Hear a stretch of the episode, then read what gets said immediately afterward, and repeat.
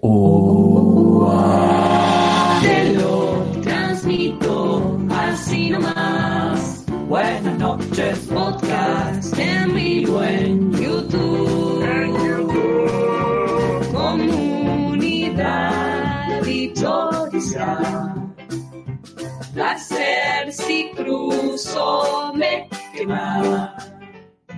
Hola, soy José Luis Centurión. De los hornos. Me llamo Joel, soy de. Te lo transmito así nomás. Encantada de verlos aquí. Muy bien, y así comenzamos el programa número 179 de Te lo transmito así nomás. Muy buenas noches, Natalia. Muy buenas noches, Gastón, en invierno, porque volvimos una vez más a esa estación que a mí me gusta tanto. buenas noches, Casper. Bueno, bueno. Perdón, pero Saluda por proxy ya. sí, totalmente. Estoy tratando, mi médico me dijo que ahorre saliva. Ah, está bien. Pero sí, buenas noches para ustedes también. Y las buenas noches se extienden también para el invitado de la noche, que es el señor Pepi Chapina. ¿Cómo le va? Eh, muy bien, muy buenas noches. Bien direccionado hacia el frente. Ah, sí, ahí Ah, está, ahí perfecto. está. Está- es una cosa nueva para mí. No, sí, para todos. Voy a ir aprendiendo sobre la marcha. Cada tanto puedes hacer con la mano izquierda como esto. Como- Ajá. Claro. Le hago el gesto de las cantantes, ¿vieron? Cuando de- hacen agudos las cantantes Oh, oh, tipo María Carey. Claro. Muy Puedes bien. ir probando voces durante el programa. Hablando de probar voces y saludos, muy buenas noches a nuestro operador, el señor Lumen. Otro, otra opción nueva para el botón que ya vendrá en su momento cuando él no esté, cuando él sea reemplazado por una máquina. Bueno, hoy, por ahora el programa se llama el del poliamor y la politemática, ¿Sí? pero Ah. ya lo- le contamos a Pepi y a la gente que se está sumando en el chat que al final del programa solemos, la gente decide cómo se va a llamar el programa. De acuerdo a lo que se habló, la gente elige temáticas que se comentaron durante todo el programa y se arma un título entre todos. Qué hermoso, qué democrático. ¿Viste? Me Tratamos encanta. de serlo. Este, hablando de la gente, la gente ya está ahí en el. ¿Dónde está, Natalia? Está al costado de la ventana de transmisión en el chat. Si estás un martes a las 22 horas, podés participar desde esta maravillosa ventana, como lo hace Tomás Miguel, Carlita, Martina Gente Papita, Rodrigo Buxo, Big Fly You y un montón de gente más. Y si no, podés dejarnos un mensaje en el team diferido y también podés leer el chat. ¿Sabías, Pepe, que ahora vos, por ejemplo, este chat que está haciendo en vivo, Ajá. cuando vos volvés a reproducir el podcast, se vuelve a ver tal cual Se el vuelve a ver así Se guarda para siempre lo que vos pones. play. ¿Sí? O sea que el que pone, por ejemplo, pito, queda pito, Queda para, pito para siempre, toda la vida. Pongan pito, chicos. Eh, Por vos favor. lo pedís. Viene Pepi a generar caos. Hay unos, es- esto también le contamos a Pepe, y Sí. también porque el público se renueva. ¿Cierto? Ah, alguien puso el de Pepi. Me gusta. Tenemos unos 30 segundos de delay, entonces los pitos Ah. empiezan a aparecer Ah, ahora. lluvia de pitos. es verdad. La lluvia de pitos. Alguien puso concha. Ven, Bien, pues igualitario. para que no sea todo esto tan falocéntrico. Claro. Es tremendo esto. Sí, sí. Muchos no. pitos. ¿Cómo ¿Cómo Pitulín. pedís creer? acá? Pitulingui. Y cada cual aporta con lo que tiene. Claro. hermosura. Es muy lindo. Eh, hablando de la gente que estamos saludando, vamos a pasar a saludar a toda la gente que está, pero en espíritu, ¿no es así, Casper? Exactamente. Y cuando decimos espíritu, queremos decir la botonera. Buenas noches. Eh, Buenas noches, René. Un gusto. Hola, soy José Luis Esturión de Los Hornos. Hola, José Luis. Con mucho frío en su ventana. Me llamo Joel, soy de Toledo, Ohio. Igual no quiero hacer chistes sobre frío porque. ¿Qué tal? Encantado de verlos aquí. Hola, abuela. ¿Cómo está de frío tu abuela? Está muy bien de frío, Ah. mi abuela, por suerte. Porque yo no quiero tener ninguna fea sorpresa. No, bueno, ya va, va a pasar. Ve, Tarde porque- o temprano va a pasar, pero vamos a esperar que sea más tarde que temprano. Ok. Está 89 de frío. No, no, está bien, es mucho frío. Es, es un frío Claro, considerable. hay que cerrar esa ventana. Sí, la estoy cerrando todo el tiempo. Vos te pensás que vivo ahí. Está muy Para que esa ventana no se abra ni en pedo. Pepi está descubriendo el chat y Yo no lo está- puedo creer, esto es como una cosa, claro, es que yo supongo que la, la gente que traen de invitados les, les vuela la cabeza, que de repente dicen pongan pito y aparecen 45 pitos uno atrás del otro. Ah, Es medio si como fuera así de locura. fácil todo. Sí, ¿no? Como si la Claro, ojalá uno anduviera por la vida y gritara pitos al aire y pa, pa, pa, pa, sí, pa. sí, ¿Te sí, sentís lo- la faraona, Pepi? Un poco Ay, no quiero. Oh, sí. como que te volvés influencer de, de repente. Es una, una probadita. Como, pasar y pro- una probadita de helado de pito en una heladería. Qué linda heladería.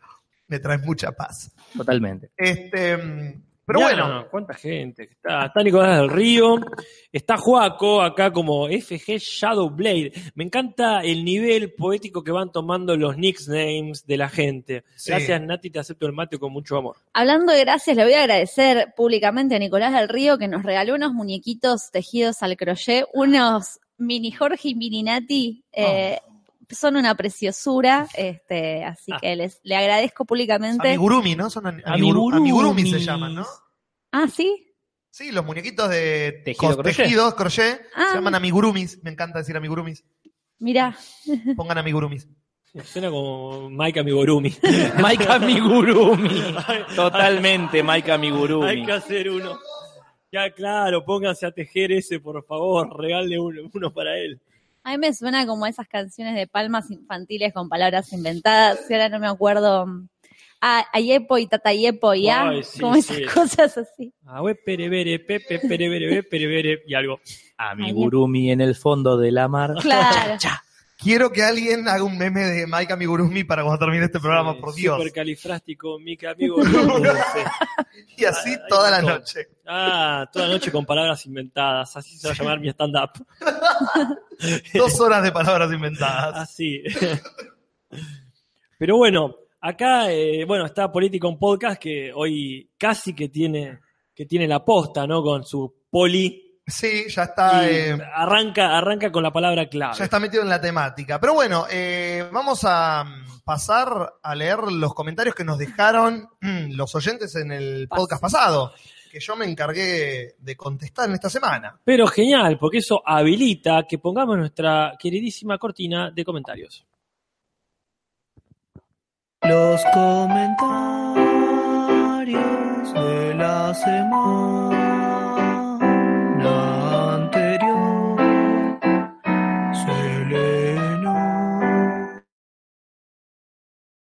Los comentarios de la semana anterior se leen hoy. Ah, a esto se lo vamos a agregar. Sí. Va a ser un botón eso. Es como el rumores final de la Sí. cortina de rumores, pero bueno, muy distinto. Sí, sí. Yo Vamos. si- siento como que se activó cuando, cuando entras a un baño gigante y de repente suena tss, la máquina como que tire ese olor. Claro. Ah. Ah, sí, sí. Y bueno, los comentarios. ¿Qué nos dejó la gente que escuchó el podcast pasado? Bueno, Andrés Domínguez dice, Casper y su historia para hacer una analogía sobre el alemán y su compañera fue lo mejor del podcast. Siempre agregándole el tono borgiano a lo que sea que hablen. Aunque sea, aunque sea todo verdad, lo que contó, siempre me imagino cuáles son los elementos fantásticos o surrealistas de cada una de sus historias. Perdón. Pero me tienen la bola llena. No, no, no, no, no creo que dice eso. Eh, esa es la magia que tiene Casper, ¿vio? Dice, te lo transmito de la Así mano es. de Gastón. Así es, lo dolinesco se hace carne en Casper cada tanto y aparecen anécdotas que uno no esperaba que iba a ir para ese lado y terminamos hablando de un perro atropellado para hacer referencia a un alemán en una serie yankee. A mucha gente le pegó lo del perro. Muchos comentarios sobre el Tendríamos que hacer perro. el de, la- ¿eh? el de las mascotas. Y tendríamos. Hay Ah, sí. muchas. Va a ser el de llorar. se Sí, podría sí, llamar. es- el de la si es patada el de del las hígado. mascotas, es como que muchas se murieron. Y la, la mayoría. Y ya hay un podcast que le hace homenaje a mi tortuga, el de la tortuga legal, segura y gratuita. Ah, es totalmente. cierto. Tortuga legal, seguro y gratuita. Así, bueno, eso es, Es bueno- título que decidió claro. la gente. Es bueno legalizar las tortugas. Sí, sí, tortugas. No todas todo. son legales, ¿eh? No, no, yo de hecho tengo dos tortugas en mi patio y son ilegales las dos. Mira, Mirá. Mando un saludo a Conan y a Atenea. De hecho, ¿cu- ¿cuáles son legales realmente? Hoy por hoy está prohibida la venta, la comercialización. Y no sé si la tenencia, para, aunque sea para consumo personal.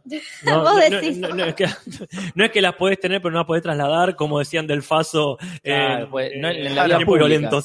Creo que puedes tener hasta una tortuga en la cartera, más no. Más no, Claro, claro. yo leí para que- la venta. Leí que podías tener una en, el- en tu patio de dos metros. Claro, una de Galápagos. Claro.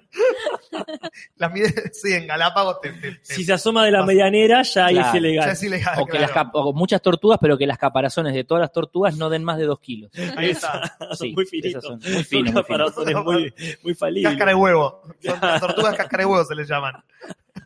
La que tienen mis viejos me la regalaron cuando yo tenía un año. Así que ahora tiene 31 años esa Damn. tortuga. Wow. no ¿Y es eso en, año- en años de tortuga cómo es eso? Eh, dos meses y medio. Ah, Las tortugas viven todo. Ah, es verdad, viven mucho Las tiempo. tortugas viven más que en todos nosotros, pero tenés una tortuga, te va a enterrar a vos.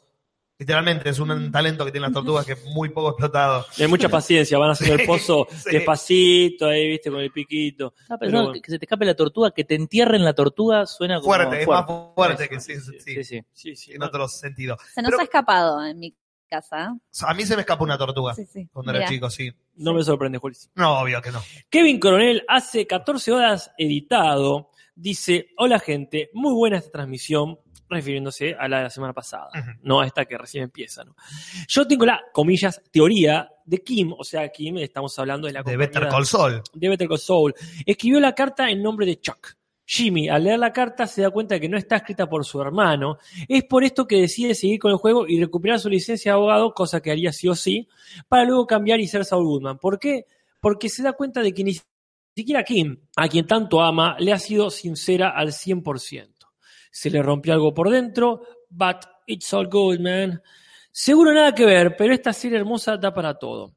Podata, Juli, ¿viste Casablanca? Scary. Y dice, Podata 2, escuché un podcast viejo donde daba la noticia de la muerte del cantante Scott Wayland y Jorge Capre te bullearon a full porque nadie lo conocía y siguió sin conocerlo, según ellos, y tu enojo fue épico. No aporta nada, pero te quería recordar ese momento. Ja, ja, ja, ja, qué lindo recordar momentos.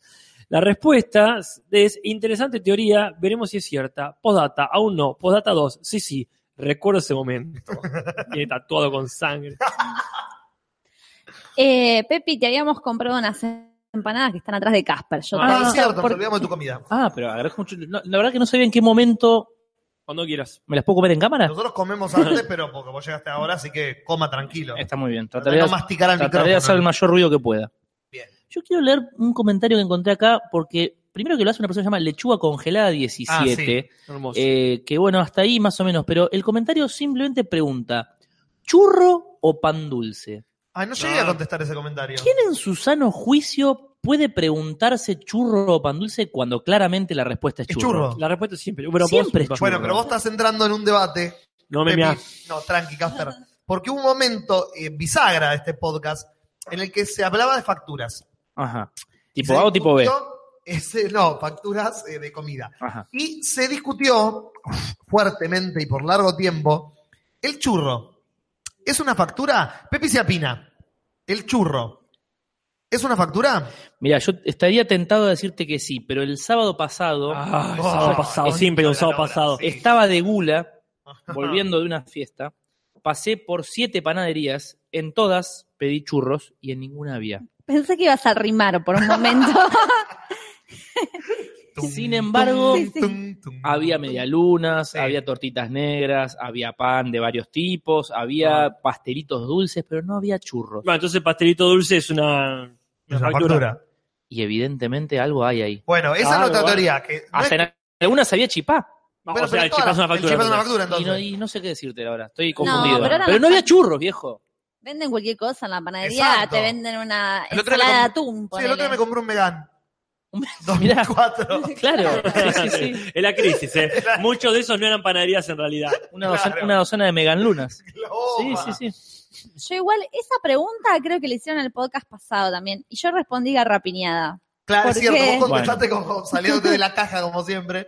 Ahora, también preguntan, digamos, inmediatamente después pregunta la lechuga congelada 17 si vamos a ver la tercera de Daredevil.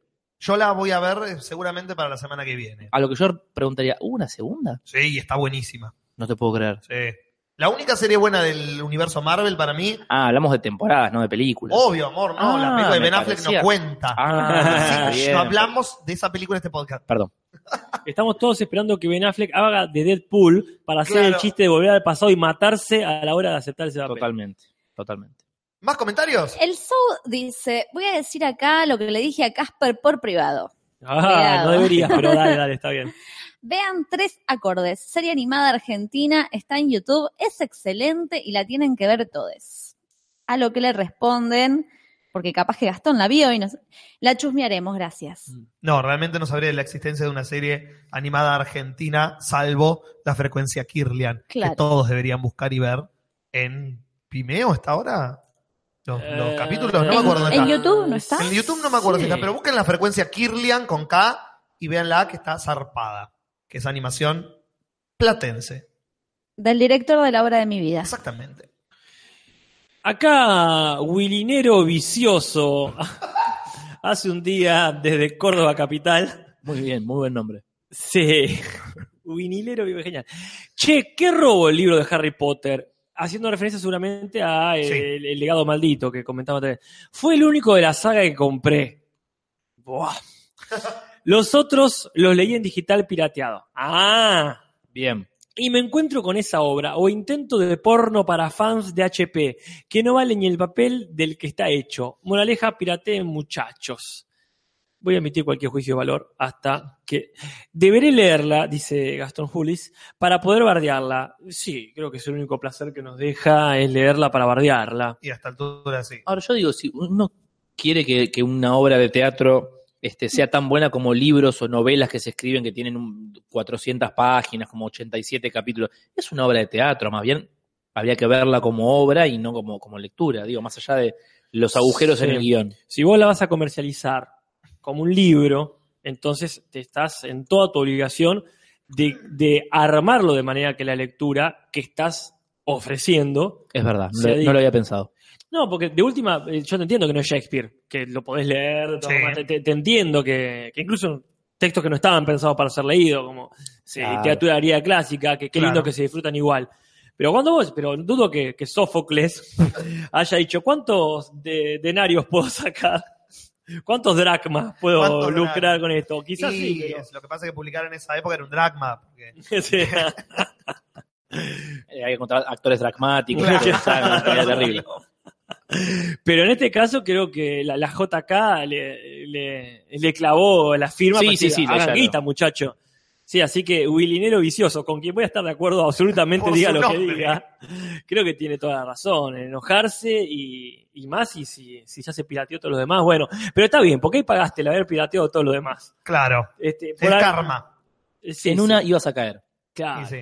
y caíste en la peor. Vamos con el último, cada ¿Un uno. comentario más cada uno? Dale. Maximiliano Romero dice, ¿qué tan complicado puede ser bombardear a Netflix, con menciones y comentarios hasta que compre la hora de mi vida? Somos una bocha. Un saludo a la U de Julis.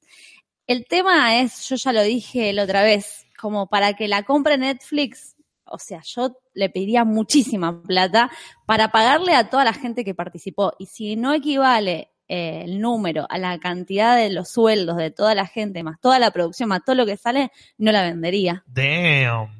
Sí, sí. Como Tenés que- claro tus principios. Sí, sí, sí, Me sí. gusta El eso. cambio favorece. Hay Sí, que tenerlo eso en cuenta. pagan en dólares. Claro. Y sí, imagínate. Multiplicado por 40, por ahí se pueden pagar todos los sueldos. Y pero también el de los sueldos de quienes participaron, ¿o no? Y sí. Vos lo tenés congelado en dólares, ¿o no? yo lo tengo tu número. súper. Yo tengo, mi sueldo es este. Yo puse un número cuando me invitaron a actuar. Fue como, a mí me, En euros. me tienen que pagar esto. No sé cuándo, pero a mí El- me lo tienen que pagar. En libras esterlinas. Claro, o en dragmas. En churros. En o en churros, churros. al menos una churros. churros.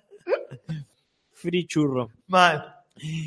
Lu, Luxerna Ávila, hace tres días, editado, dice, buenas, ando perdida. En el medio del camino de nuestra agüita. ¿Quiénes son los de este canal? O sea, ¿de dónde viene la movida? Ya indignada. Me encanta escuchar podcast, ¿eh? Por- porque lo prefiero a la radio. Saludos. Podata. A Nati la conozco de los videos de viajes y dejar de fumar de Gorge. Ok. De Gorge, dijo. Gorge, Sí, con. G. Se, se confunde con el autor de. Está muy drogada esa chica. Y, Es este, como la persona ojalá- que descubre que, por ejemplo, Young Sheldon creo que tiene que ver con The Big Bang Theory. Tengo como una teoría. Y alguien me dice. Ha pasado mucho agua bajo el puente. Acá te lo transmito así, Julis. Mm. Dice, hola. Somos amigos y colegas del mundo teatral platense, que un día nos pintó hacer un podcast para hablar de las cosas que nos gustan. Tres años después, hasta que vos venís a preguntar, acá estamos. Cualquier otra duda, pregunte nomás. Claro, porque Lucerna Ávila tiene todo el derecho. Como ella Sí. debe haber un montón, ella debe haber sido la valiente, o el valiente, Que se no sé. cruzó con esto y fue como, ¿qué carajo? Ah, y se animó a preguntarse, ¿pero qué onda con esto? ¿Qué carajo tiene que con te lo resuma así nomás? No, Claro. obvio, te estamos cargando, pero con todo el amor del mundo, porque en realidad, o sea, tenés toda la razón y nosotros somos una mierda. personas. Partamos de esa base. El público tiene razón y nosotros somos una mierda. A partir de ahí, escúchennos. Pero te estamos dando el bautismo de, de, mier- de nuestras mierdas. El bautismo de mierda. Es como el bautismo de fuego, pero Sí. poco más sucio.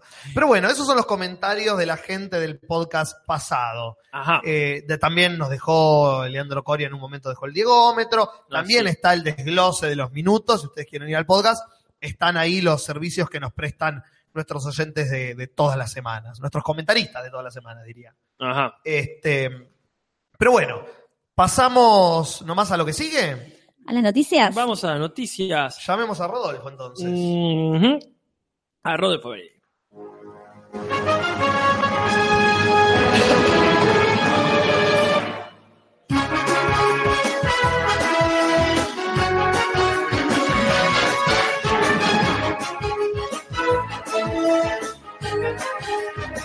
Gracias, Rodolfo. Noticias de la semana y noticias de mierda, pero no tan de mierda como solemos traer, pero que conectan con el podcast pasado. Porque la semana pasada dijimos que Netflix canceló la serie Iron Fist después de su segunda eh, o primera temporada, no me acuerdo porque no la vi porque es una poronga. Eh, no la vi porque es una poronga. No, es que leí críticas y vi el trailer y fue como, ah, esto no me atrae en lo más mínimo ni siquiera como concepto de idea. Como, no voy a ver otra serie de estos superhéroes. Qué pena, yo estaba a punto de verla, y no. No, la vi. Y ahora menos. Menos. Ya Sí. está, han Qué perdido. Sí. Se funde Netflix. Mal. Así que Iron Fist se murió. Pero dijimos la semana pasada, bueno, pero el personaje de Iron Fist ya estuvo en los en The Defenders, estuvo en Luke Cage, seguramente va a seguir apareciendo cuando esté la tercera temporada de Luke Cage. La chota va a estar. Ah. Porque Netflix esta semana canceló Luke Cage. No va a haber tercera temporada No, del negro forzudo. No, va a no vamos a saber qué pasa con la mafia del Harlem que nos dejaron ahí tildando en el final de la segunda temporada.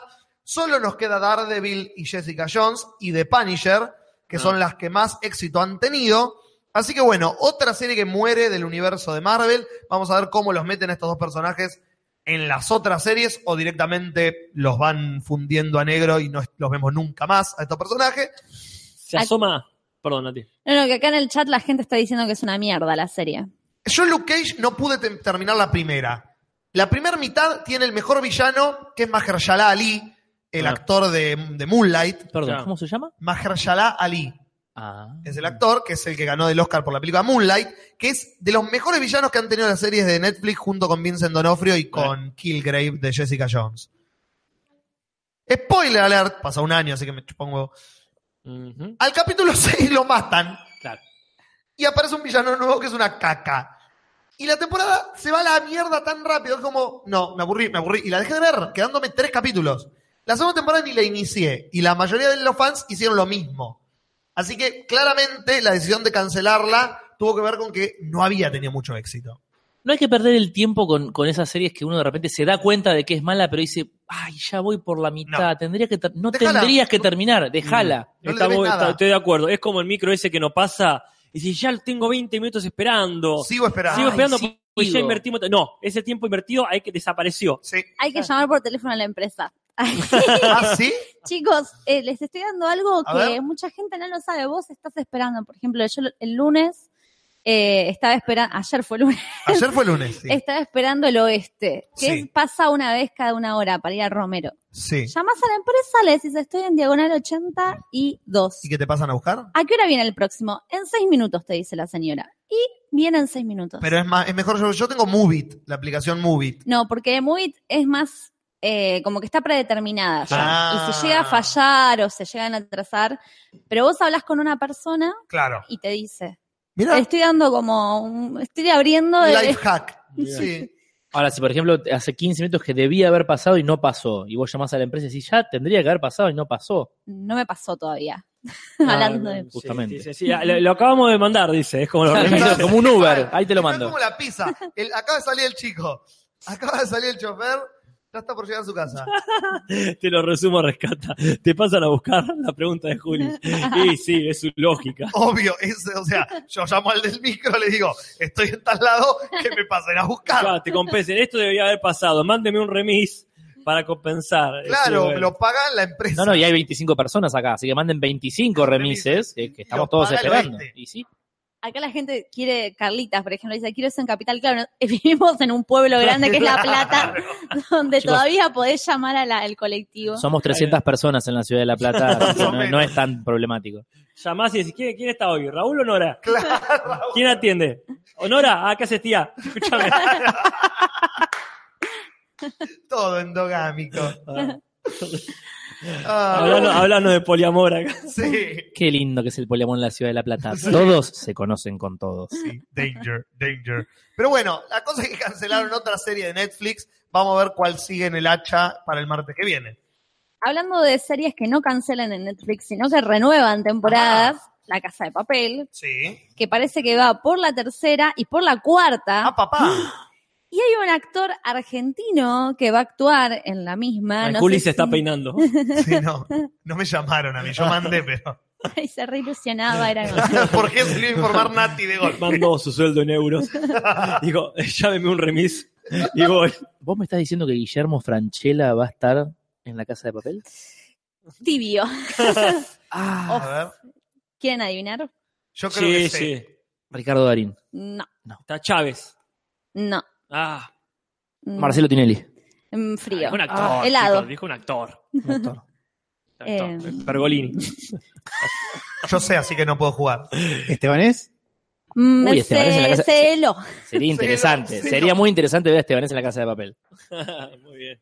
Lo digo. Dígalo. Rodrigo de la Serna Oh. confirmó para la tercera y cuarta temporada y nos la veníamos venir. Esto de Rodrigo de la Serna está haciendo como una especie de carrera, eh, se está viendo en el exterior, es como que tiene para la casa de papel aparte es ideal. Mm. De hecho, a mí uno de los actores me hacía acordar mucho, no, sé, no me acuerdo el nombre del personaje, pero que tenía esa onda así carismática. Claro. ¿Sabemos qué va a hacer? No, pero Actuar. Gracias. actuar. Pepi, claro, microfonista era. cámara 2. Gaffer. Va a ser Gaffer. Eh, no, pero calculamos, yo creo que va a ser así de la banda de Claro. chorros. O el villano seguro. de turno. Puede ser. El Maharhashi. ¿El qué? No me acuerdo cómo se llama.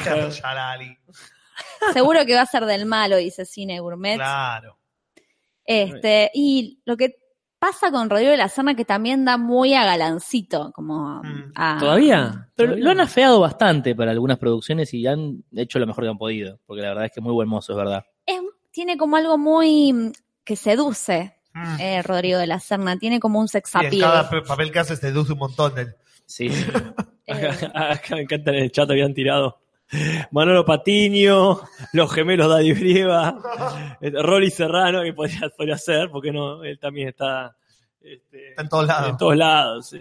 No, lo que pasa es que eh, está tan gordo que parece que estuviera en yo- todos lados. Yo creo que Cine Gourmet le, la pega con galán, macho y villano. Todo Sí. eso al mismo tiempo. sí, sí, Así sí. dice su tarjeta. Sí, sí. Cuando Rodrigo de la Serna. Galán, macho y villano. Perfecto. Sí, sí. está- Y tiene, eh, sufre de lo mismo que sufre Pinabater. Le voy a decir cada vez más Pinabater. Ah. Qué pinabate. Como esto de las parejas que de repente como que va buscando una chica cada vez más joven y Ah. ahora va a ser padre de nuevo ¿Ah, sí? de su última pareja que debe tener 18 años. No, ¿en serio? No sé si 18, pero pones Oye, a la hija. de la Serna estaba con Erika Rivas, ¿no? Sí, después estuvo con esta chica que a mí me gusta mucho también, esta actriz. Ah, se me fue el nombre. De una película que se llama Incendio y ahora están con el, en el clon con Nicolás Cabré. Ah, no, mira, no. Sigourney Weaver. Eh, no.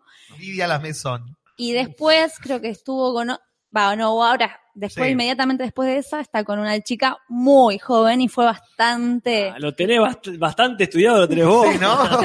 fue bastante criticado Eh, en las estás redes. recibiendo una llamada ahora de Rodrigo de la Serna que te está diciendo, por favor, no hables más de este tema.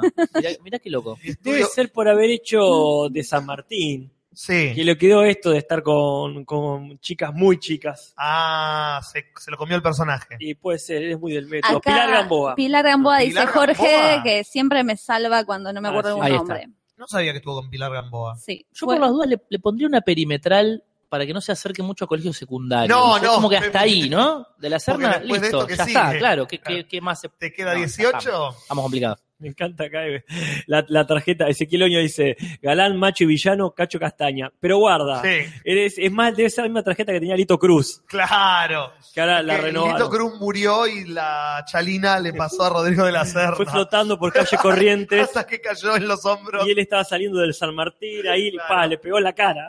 Le pegó la Y lo sacó y se le, le creció el bigote de repente. sopapo de chalina. que es un disco. A mí, De cacho castaña. A mí lo que me pasa, que como que tomo partido por las chicas, porque para mí pasa tal cual la de Pina Batel. Y son actrices tan talentosas, Erika Rivar y Pilar Gamboa, que es como que para mí es, es eso, es el que tiene problemas Y para... por ahí él es un, un tipo muy copado y las minas le gusta porque es un buen tipo. O le, le atrae el talento, justamente. Claro.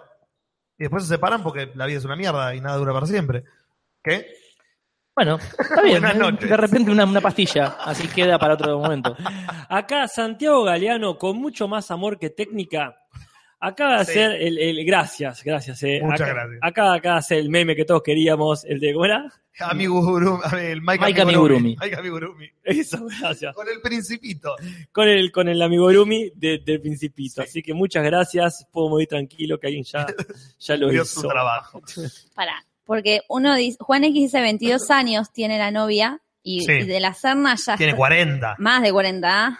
¿ah? La hija tiene 18 años más o A la menos. ya. mierda, ok. A ver cuántos tiene Eh, La hija Serna? 18, la pareja 22. Por Fuerte, eso, ¿no? es fuerte. Yo diría turbio, La pero conoció cuando la fue a buscar al colegio, seguramente.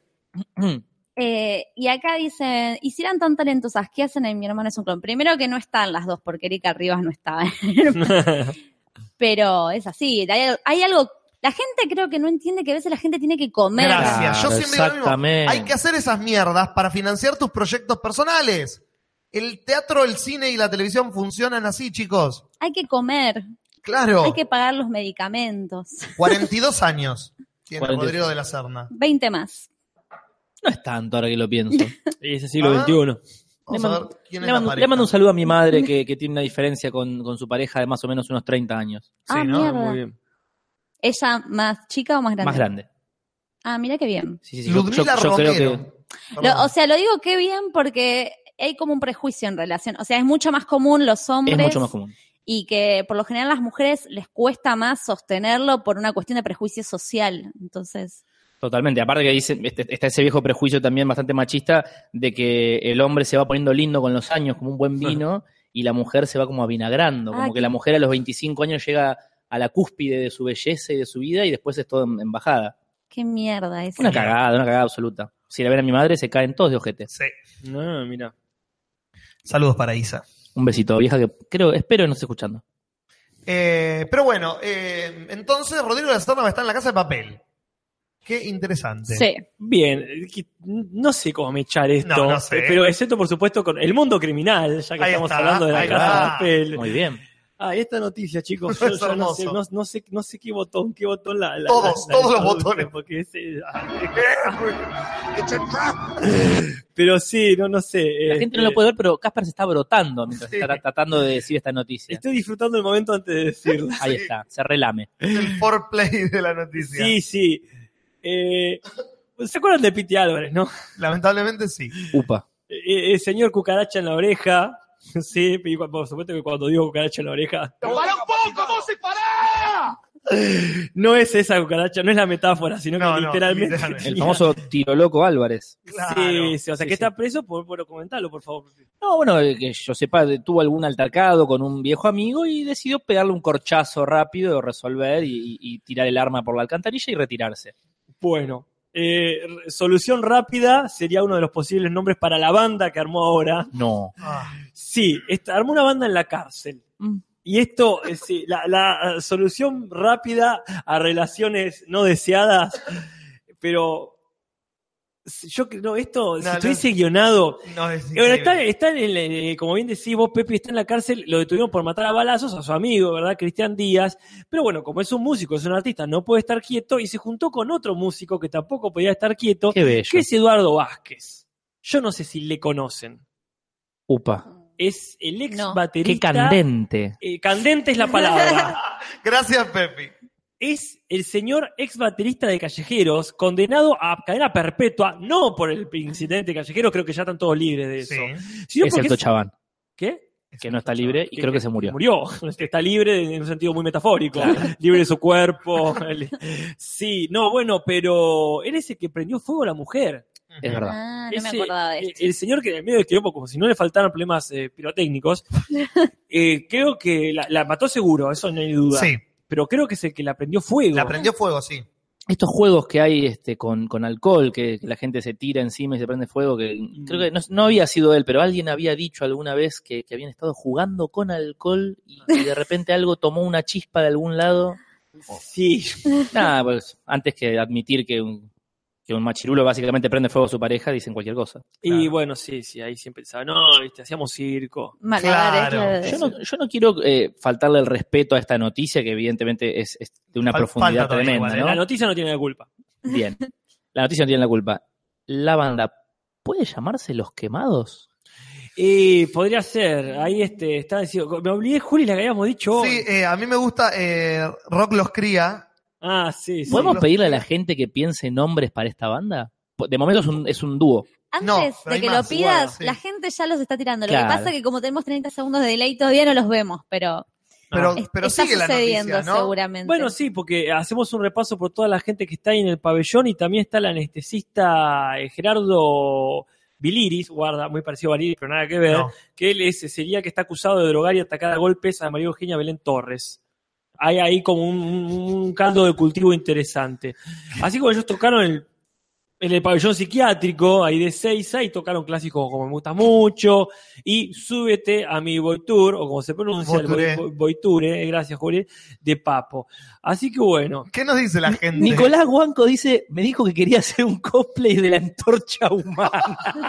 ay no muchachos, no, estamos muy Ahora al me siento borde. mucho mejor con lo que dije de que la banda llame Los Quemados. Chicos, gracias. No, no, estamos muy al borde, chicos, guarda, por Sí. favor. Ya se vaya, abrimos la puerta, así que, que se cargo. Pero ¿Cómo se puede llamar esta Acá banda? Yarin Frambero, Yarin Frambero, qué lindo que nos lo cruzamos el otro día.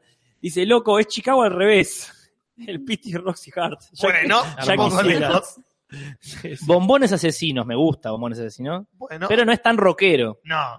como los de fuego, que también sería como hacen covers de Sandra. Piti los de fuego. Piti y los de fuego. Qué, qué bonito, me trae mucha paz. Sí. Ay, Dios. Estaba pensando también Rock Flambé. Tendrían que llamarse, ¿saben cómo? This is fine. This is fine. A ver. ¿Por qué? Expanda. El This is fine. Es, Ah, el perro. El perro, ah, pero eso. Un bocato de, car- fino, bocato de cardenal. llegar, absoluto. eh. Porque tuvo que venir la imagen a mi cabeza como, ¿dónde escuché? Ah. ¿Podría ser tener fuego? Signo de pregunta. Acá ¿Tenés fuego? dice cucarachas y chispitas. Es un do de payaso. claro, es cuando vayan, sigan robando.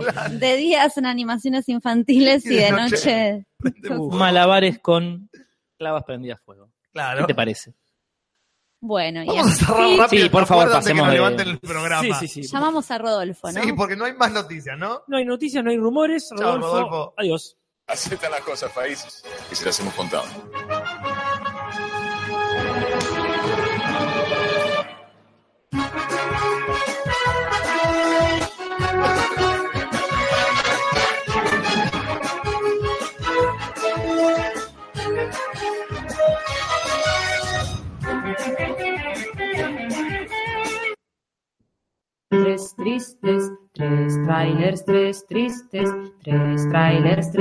Tristes, trailers de Julis.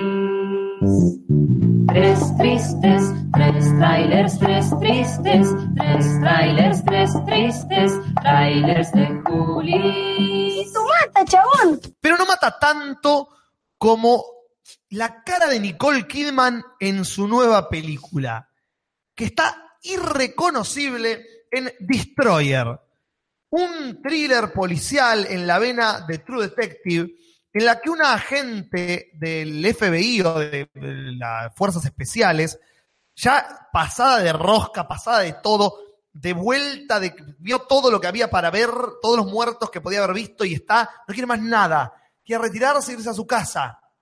Pero le llega un caso, le llega un caso de algo que ella vio. Cuando estuvo infiltrada y encubierta con un grupo de criminales, motoqueros heavies, por tres años más o menos, estuvo súper infiltrada y salió. Todo esto está en el tráiler. Sí. Genial. Y ella no pudo traer, eh, no pudo arrestar al, al poronga de la banda. ¿Queda algo para ver si yo voy a ver la película? no, ya esto- está. Lo que vas a ver en esta sección de trailers es que los trailers últimamente son como la película condensada. Sí, Bien. que pasan los créditos incluso. Claro. El, el- el cameo de Stan Lee ya está Sí, en el, está en el trailer, ya está, listo. y las escenas eliminadas. Está totalmente, está en en los, los bloopers, todo. Eh, la cosa es que esta mina le aparece un caso nuevo que la conecta con esta banda de criminales que ella no pudo detener. Y entonces ella ya destruida, hecha pelota, dice, no, yo me voy a morir, pero me voy a morir cazando a estos hijos de puta. Y se mete de nuevo en el mundillo de los criminales, infiltrada ya con 50 años, muchos años después de haber estado infiltrada, para finalmente detener a los criminales que aquella vez no pudo voltear. Es una de esas películas de toma esta nominación al Oscar Nicole Kidman, porque eso, el tráiler es ella pelando y pelando y pelando, en una transformación física como cuando ganó el Oscar por las horas, de esas actuaciones que tipo Charlize Theron en Monster, digamos. ¿De qué color tiene el pelo ahora? Eh, castaño oscuro y, carré. Ah, mira. Es Castaño oscuro y carré, que así le van a poner en España. como yo, más o menos. Básicamente, un poquito más corto, un poquito más eh, claro. Claro. Eh, pero interesantísimo el trailer, recomiendo que lo vean, muy oscuro, muy True Detective. Oh. Eh, así que espero que esté buena la película Destroyer. ¡Mata, chabón! Pero no mata tanto como que yo traiga un trailer televisivo en y este la caso. que Porque no había trailer de muchas películas esta semana, entonces me fui a ver qué trailer hay en televisión. Y me vi un trailer que me gustó mucho, mucho, de un autor que me copa mucho, que es Neil Gaiman. Porque Ah, no paran de adaptar cosas de. Neil Gaiman. Por Tranquilo, favor, de- decime, decime No. Sandman. Tran- no, Ah, no, no, se la están tranquilo. guardando como el tipo lo echan en Esa es cuando se les termine la novela de Neil Gaiman. Porque es muy difícil hacer Sandman. Entonces dijeron, pará, ¿qué otra cosa hizo Neil Gaiman más liviana y más copada? Y agarraron Good Omens. Good Omens es una historia de Neil Gaiman en el que hay un ángel y un demonio que se conocen hace 700 miles de años. Ajá. Y se juntan en la Tierra en la actualidad porque el demonio le dice, escúchame, me acabo de enterar que se viene el apocalipsis. ¿Cómo que se, se viene? Mañana. Y tenemos que Me detenerlo. pasaron un audio de WhatsApp en el grupo. Sí, lo, lo vi, en- lo vi en Twitter. Dios, vi- tuiteó justo y lo Twitter me enganché. tiene una alerta de que se viene el apocalipsis. Y el ángel le dice, bueno, ¿qué hacemos? La única forma de tenerlo es trabajar juntos. Pero somos un ángel y un demonio. Básicamente es una sitcom dramática, pero en vez de dos compañeros de cuarto que no tienen, que tienen personalidades diferentes, son un ángel y un demonio. Lo interesante es el fucking casting. El ángel está interpretado por Michael Sheen, el protagonista de Masters of Sex y otras tantas películas y series. Y el diablo es David Tennant, no solo uno de los Doctor Who más Vamos, famosos, vamos, sino carajo. Killgrave de la primera temporada de Jessica Jones. Wow. Actorazos Ese- está en Harry acompañados Potter también, ¿verdad? en Harry Potter. eh, Barty Crouch Jr. Barty Crouch Jr. sí. Sí, sí. Eh, y acompañados por John Hamm, quien sino que Don Draper de Mad Men. Un elenco zarpado, un argumento y una fotografía que me encantó. Una serie que va de época en época para contar la historia de esta amistad de 7000 años. Acá, Santiago Galeano, perdón, yo no sé si es verdad, pero lo dice con tanta seguridad. Se conocen hace 6.000 años, Julio. Ahí está. Porque si le metes mil años de más, se le cae. se cae toda la sí. lógica a la mierda. Sí, sí. Esos 6.000 años que se conocen nos lo van a contar en distintas épocas. Una serie con una producción de La Concha de la Lora y una, un producto más de Neil Gaiman, que está con todo después de American Gods. Nos trae otro producto de su creación. ¿Esto cuándo sale más o menos? Esto sale en unos meses. Ah, en unos meses vamos a hablar de ello. Laurean agrega un- como comentario, Neil Gaiman le tiene fobia a los botones, por eso a Coraline. Nadie preguntó, así que lo agradecemos mucho.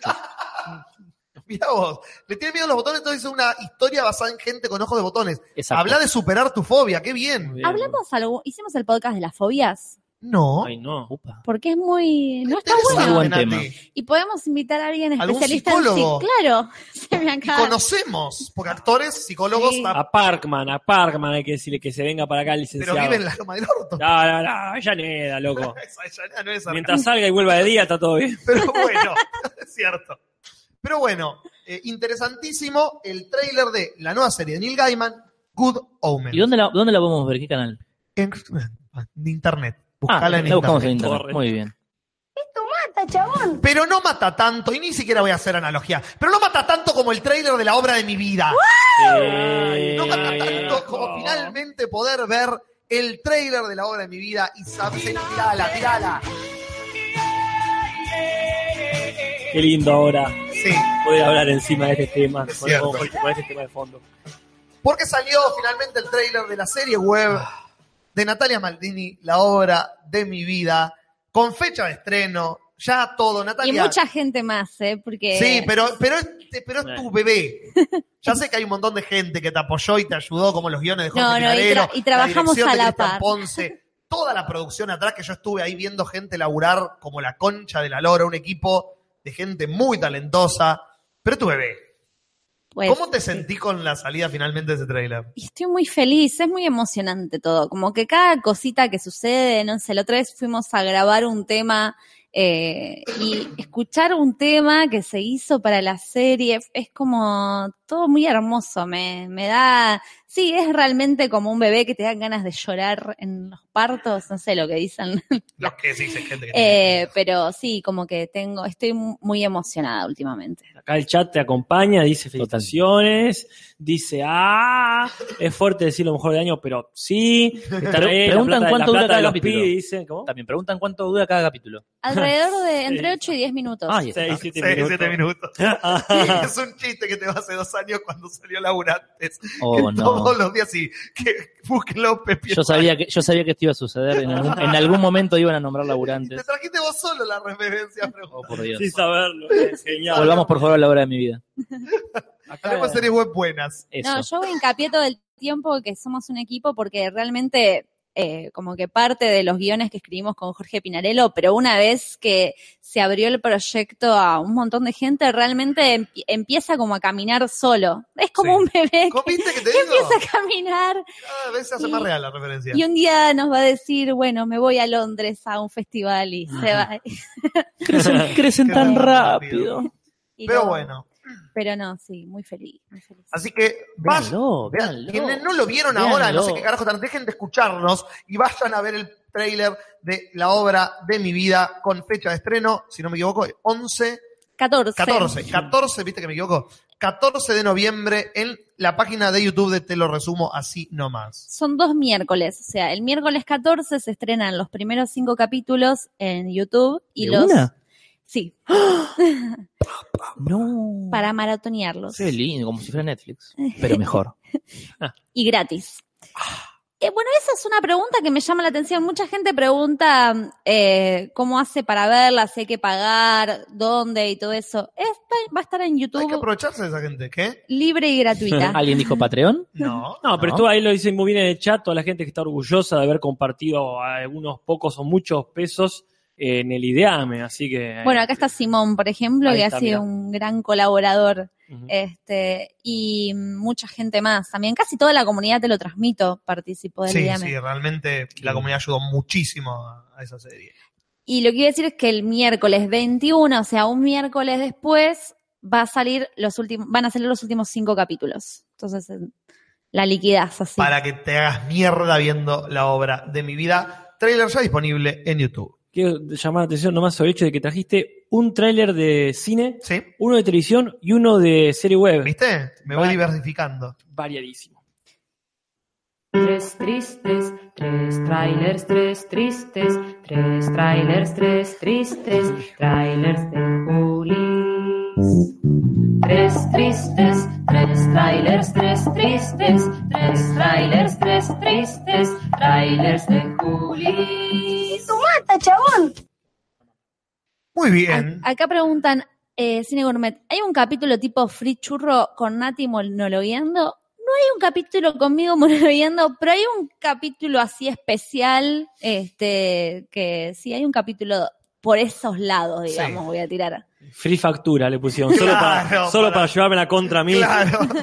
Y alguien tira abajo un, un comentario muy poco free que es, los últimos cinco tenés que hacer los pagos. Ya está, chicos, eh, si se van a lanzar gratuitamente, agradezcan y no pidan que los hagan pagos. Cuando los pongan pagos van a decir, ah, ahora lo, lo queremos gratis. La gente pide para poder quejarse, es así, es Ah, naturaleza sí. humana. Entonces sí. Pero bueno, hemos hablado de trailers, hemos hablado de noticias, hemos hablado de pelotudeces, como siempre. Free tutucas, dice acá. Y dice, claro. tutucas, claro. Sí. No queda más que hablar de lo que vamos a hablar. ¿Podríamos llamar a la cortina ¿Cuál? de Centurión?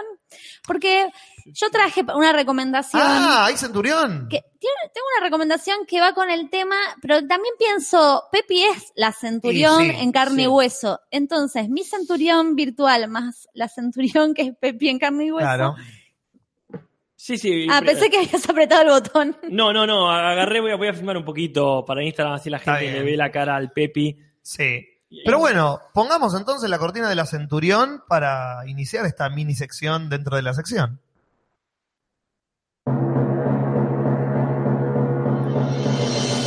Esto es la centurión de la semana.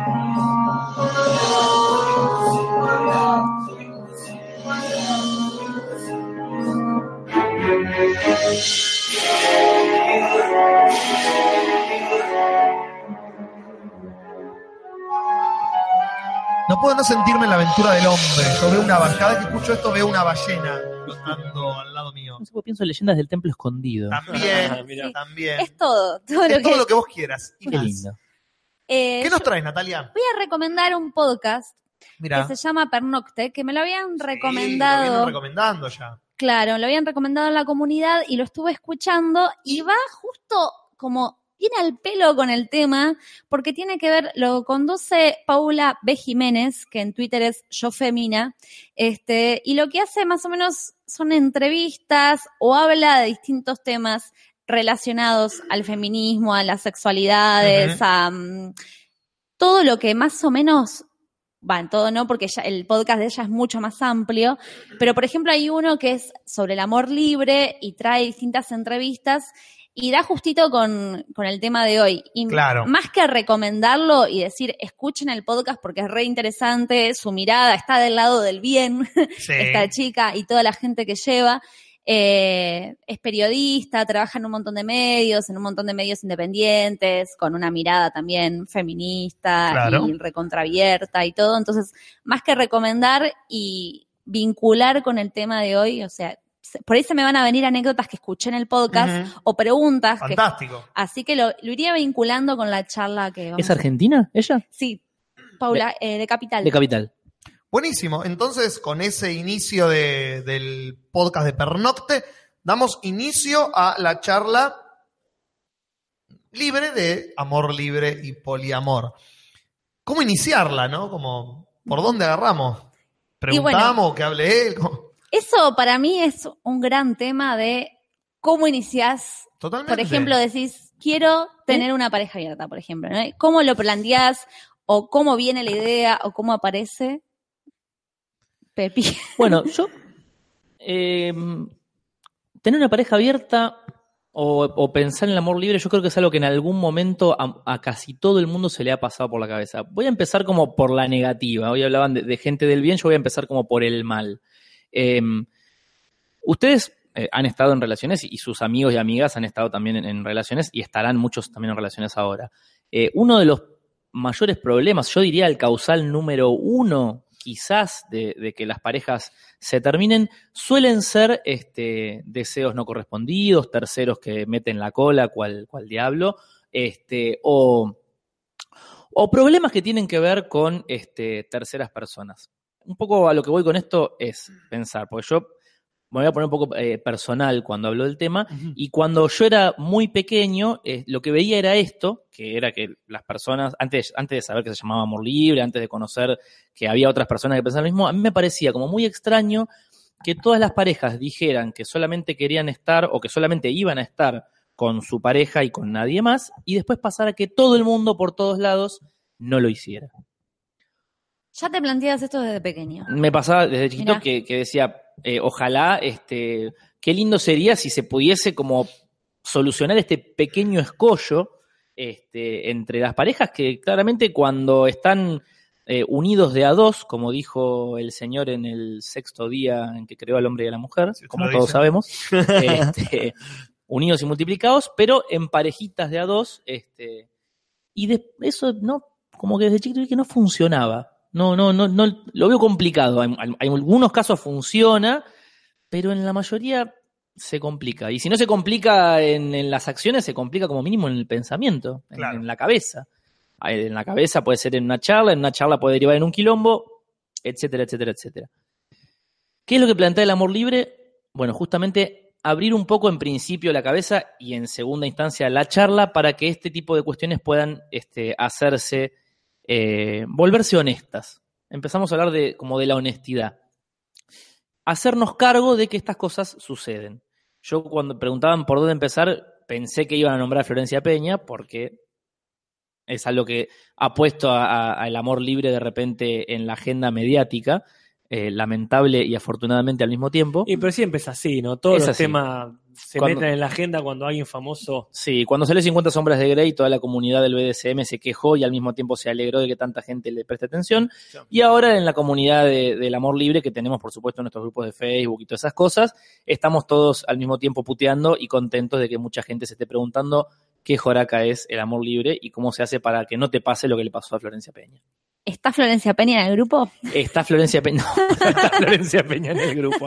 Hubo una mague, alguien se armó, por supuesto, un Facebook de Florencia Peña y ingresó al grupo. Todos nos volvimos locos por la cholulez, pero después nos dimos cuenta que era falso Era un bot. el perfil y era un bot, claramente. Acá el zurdo Rodríguez pregunta, se- no, no dice, no pregunta un carajo, impone. ¿Se deberían hacer marchas para la legalización de la poligamia barra poliginia del mismo modo que se hicieron a favor del matrimonio igualitario, hasta normalizarlo?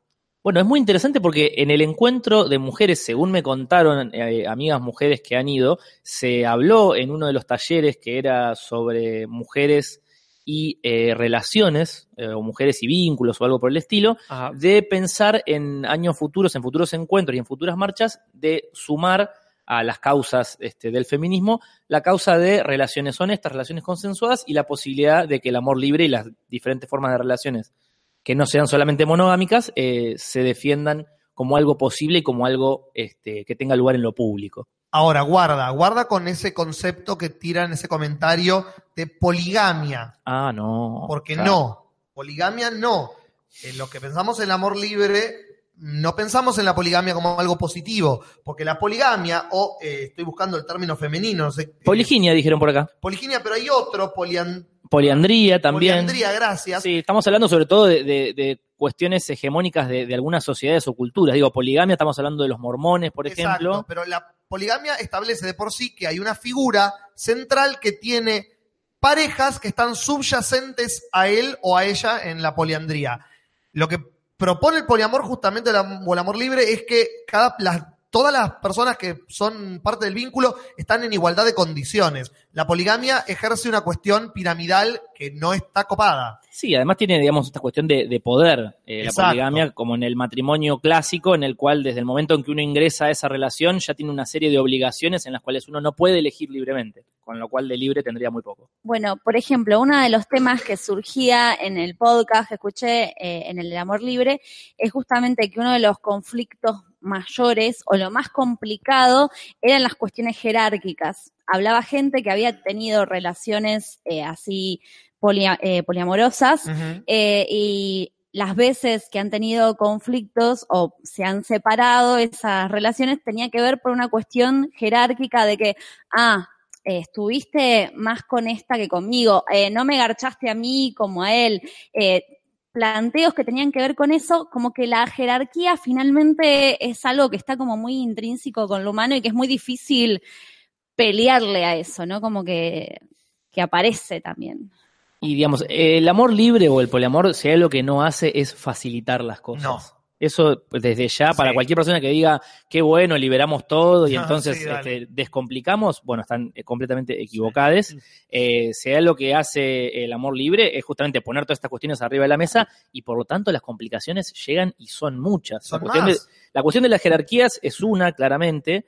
Este, acá tenemos que, ya nos metemos con todos los temas juntos, pero las inseguridades entran eh, por el mismo lado, los celos son un problema, las personas que son poliamorosas o que están dentro del amor libre no es que mágicamente dejan de tener Claro. celos. Claro, es porque hay como un fantasma o un prejuicio. Por lo menos yo pienso, ah, las personas que tienen relaciones así no tienen celos. Como- Claro, son como como, si fueran- son como unos Jimi Hendrix este, Claro. de- del amor libre, con los pelos al viento, desnudos 24 horas al día y que viven de orgía en orgía sin jamás tener ningún problema. Y no, so- somos gente que vamos a la oficina a trabajar, que tenemos una casa, que no llegamos a fin de mes y que tal- todo el tiempo eh, tenemos inseguridades, nos miramos al espejo y nos sentimos feos y nos preguntamos qué está haciendo nuestra pareja si no está con nosotros y sabemos que posiblemente está con alguien más. ¿Cuál es la diferencia? Que lo ponemos arriba de la mesa. Exactamente. Lo decimos. Entonces, eso le quita automáticamente el peso del no saber. Porque la clave para una relación libre sana es que las dos partes sepan lo que está pasando. Y no que sepan absolutamente todo lo que está pasando. Cada pareja elige su código personal y privado. ¿Las dos o más? Las dos, en el caso de una, y el otro vínculo, lo mismo. Cada vínculo que se genera en una eh, relación de amor libre o de poliamor, esas personas tienen que saber lo que está pasando con los códigos que ellos establecen. No es, tengo que saber todo, con quién lo haces, cuándo lo haces, cómo lo haces, cuántas veces lo haces. No, hay parejas que dicen, quiero que me digas si estás con alguien, no quiero que me digas con quién. Hay Ese- parejas, Ese sería un tipo de relación que se llama ojos que no ven, corazón, que no que no siente. Ah, Una de las-. Sí. Hay un montón, sí, hay como Son como todo. capítulos, me encanta. Ay, sí, sí, Capítulo sí, sí, 4, sí, por supuesto. ojos que no ven, no ven, corazón. corazón que no los siente. estuve leyendo todos, es interesante. Capítulo 9, anarquía relacional. La anarquía Capítulo relacional te la 28, regalo. más vale pájaro en mano. No, olvidate. Y te Hay- tira al carajo. Hay, Hay muchos mil, que llegan hay a mil. esa eh, relación, a esa eh, consecuencia. Pero bueno, eh, lo que digo es, eh, la diferencia es que lo ponemos arriba de la mesa. Entonces, al establecer los códigos claros, esas dudas, esos celos y esas inseguridades, quizás con el tiempo, con el aprendizaje y con la lucha, se vuelven más maleables y más manejables. Pero no piensen por un momento que es más fácil, porque justamente es, tengo problemas con mi pareja, como todas las parejas. Claro, mi pregunta, mi pregunta a iría por, agregarme mi- otra. mi pregunta iría por, iría por este lado. Las parejas que no son poliamorosas o que no están dentro del amor libre, ¿son fáciles? Claro. Claro, no, no. O sea, Porque- hay tanta, tantos libros como personas, digamos. Exacto. de Y, otro, otro concepto que a mí me parece básico en el sentido de cómo explicar el poliamor o el amor libre, que es el sentido de, no, pará, si vos estás con una persona y amás a esa persona, no puedes estar con otra persona. Eh, eh, perdón. Yo tengo amigos, Bien, Julis, ya, ya. gracias, Bien, bien. Lo sospechábamos. Sí. Yo quiero decir, soy uno, ¿eh? Soy uno. es uno. Acá existo, Bueno, soy, soy acá- real, soy Acá real. está en persona, Pepi. Yo a Pepi lo amo. Puedo decir libremente que lo amo. Yo no tengo relaciones con Pepi. Un poco frío, ¿no? Bueno, ya sé, Pepi, pero Sí. bueno, después lo hablamos. Lo, lo- lo hubiese dicho Eh, antes que llegue. Claro. Pero ¿Puedo ir a tomar un poquito de agua, chicos? yo tengo una pareja y la amo, ponele, ¿no? Claro. ¿Tengo que dejar de amarlo a Pepi? Porque amo a esa, a esa mujer, en este caso. igual- ¿Tengo que dejar de amarlo a él? No, No. No, no. Porque si metemos el sexo, Ajá. de golpe, no. Pero para mí, en realidad, eso se cae enseguida cuando ya sabemos que uno este, habla de amor en familia desde que tiene tres años y puede hablar. O sea, en ese sentido, el concepto de amor, si lo ponemos en, en otros aspectos donde claramente pasa por otro lado, como el amor de madre, esa, esa pavada, entonces ya está, ya tenemos un concepto amplio de amor, no tenemos dos, tres, lo vamos intercambiando. Bueno, Claro. uno, uno de los ejemplos que se da mucho en la comunidad de- de- del amor libre es este, el de madres o padres que tienen varios hijos y los quieren no a todos por igual y de la misma manera, pero sí a todos al mismo tiempo. No es que cuando están queriendo a un hijo o a una hija no quieren a leotre, Claro. o también amigos, digo, uno Pero no si deja de querer un amigo cuando quiere a otros amigos. Exacto, pero si querés separar lo, lo filial, lo familiar, que es como te nace por sangre, porque es, no es elegido, es tu familia. Pero hablo de lo vincular. Yo elijo a mis amigos y elijo a mis parejas. ¿Por qué los amo distinto? Eh, a mí, por ejemplo, me pasa que me, yo siento que a mí me costaría llevar a cabo una relación así, porque yo soy como que me cuesta separar mucho la sexualidad del amor. Entonces, si a mí me atrae una persona, hay un mínimo enamoramiento hacia esa persona. O sea, como que por más de que en algún momento de mi vida incluso me haya mentido a mí misma diciéndome, como, no sé, como no, esta persona no me gusta, es como que para que me atraiga la persona, algo me tiene que mover. Eso tiene un nombre. Mira, ¿cómo es el Juan capítulo? Carlos. El capítulo, capítulo 834, la demisexualidad. Significa que vos solamente te podés sentir atraída sexualmente de una persona si en primera tenés una mínima conexión emocional con esa persona. Tal si no, cual. no te mueve un pelo. Entonces, una persona como yo, creo que establecer una relación de amor libre me parece que es bastante, sería bastante complicado porque estaría como muy, Y está perfecto. Bueno, es complicado. Tampoco hay que confundir. A ver, amor libre es un término paraguas. Adentro de amor libre Claro. están todas las opciones. sí, sí, sí, sí. Una de esas opciones es una relación abierta en lo sexual. Una relación en la que uno tiene una pareja con la que se ama, con la que puede convivir, con la que puede tener familia, con la que puede mantener una relación romántica, emocional profunda y después compañeros sexuales. En tu caso eso sería algo complicado porque justamente si vos tenés algún compañero sexual es porque hay una conexión emocional fuerte detrás. Claro. Eh, pero cuando hablamos de poliamor, y esto es, quiero aclararlo bien, es una de las formas de amor libre, hay muchas otras. Cuando hablamos de poliamor, no hablamos solamente de sexo con varias personas, sino de vínculos afectivos, emocionales, sí. emocionales y profundos, con la Claro. posibilidad de tener incluso más de una pareja romántica. Claro. Incluso yo puedo eh, eh, co- contar este, casos que he conocido a, a partir de, de conocer gente por, por los grupos de Facebook de, de Amor Libre que viven de a varias personas. Digo que hay convivencia, en, en- no serían parejas en realidad, sino que serían redes de vínculos de tres, cuatro o cinco personas. Claro, sí, sí, sí, sí. Y ahí tenemos eh, amor, sexo, incluso familia, crianza de hijes. Es, Claro, este, sí, Se sí. complejiza bastante. Parece que es como de otro mundo, pero ese mundo está dentro de este mundo. Sí, bueno, pero se, comple- se complejiza por la legalización, porque en realidad dentro de mi visión del mundo, eh, bajo una hipocresía social muy fuerte, siempre estuvieron ese tipo de cosas. O sea, me sigo sorprendiendo de encontrar, incluso dentro de mi gran familia, digamos, eh, dobles vidas, me, me- me sigo sorprendiendo de gente que ni te imaginaba, por lo vieja y por lo fea a veces, que si posta. Cuando ¿te acuerdas de tu tatarabuelo, Claro. Maricano, de cuánto? Sí, vos sabés que él tenía tres amantes. Vos decís, eh, pero ¿cómo? Y sí, Y bueno, ¿Sabés que entonces, a- ahí donde, claro, este, era no, no era, no era tan complejo porque nadie se, entera- nadie se enteraba. O todos sabían, o- todos todo los boludos. Exactamente. Y acá podemos pasar como al otro gran tema que también ha sonado mucho en estas últimas semanas, que es amor libre es o no es igual a los cuernos. Y la figura de los cuernos como el puñal en la espalda, la traición y lo peor que puedes hacerle a tu pareja. Y Porque justamente volvemos a lo mismo. Se ponen las cosas sobre la mesa. Si pones sobre la mesa lo que se hace y lo que no, estás anulando ese fantasma automáticamente. Los cuernos implican la falta de información a una de las partes, Lo cual no es amor libre para nada. lo cual no es amor libre. El que crea que amor libre es, es- es simplificar está equivocado. Y el que crea que amor libre es permiso para hacer cualquiera, también está equivocado. Equivocade. Equivocade. Bueno, es, es justamente eso, es las personas del vínculo, sean cuantas sean, establecen sus reglas personales de su burbuja. Yo lo pienso como burbujas. Burbujas que pueden tocarse o no con las otras, pero cada burbuja es aparte y es con sus propias reglas y condiciones. En esa burbuja se establecen estas reglas y en la otra burbuja se establecen otras reglas. Vos podés, decime si me equivoco, Pepi, Totalmente, te equivocas. gracias. Tener, sos como el gurú de lo, digo Sí, sí. todo el tiempo yo. Yo siempre digo que Pepi es mi gurú. De, mi ni- Levitando. de ni- de ninguna mi manera. amigurumi. Está levitando al lado. Hace frío acá arriba, chicos. Ahí te traigo un poncho. Eh, uno puede en una burbuja tener una relación con persona X y con persona X tener este número de reglas y estas reglas. Y tener otra relación con persona Y y con persona Y tener otro set de reglas. No tienen que ser las mismas con las dos personas y no tienen que mezclarse esas reglas. Porque cada vínculo es interpersonal. Pero Es sí un- tienen que ser compatibles, digamos.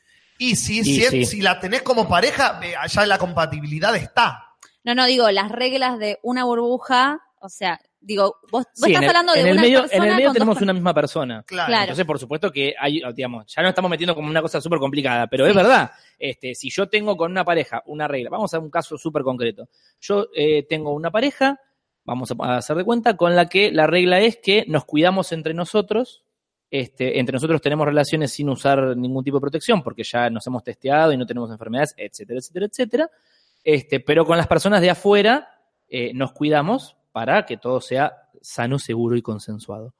Eh, yo no puedo después con otra pareja decir, ah, ahora yo con vos también empiezo a no cuidarme, total, las reglas son las reglas de cada uno y yo no, no tengo por qué mezclar las reglas de uno con las reglas de otro. No, bueno, Claro. tiene, Ahí que ser es donde compa- se- tiene que haber compatibilidad, Claro.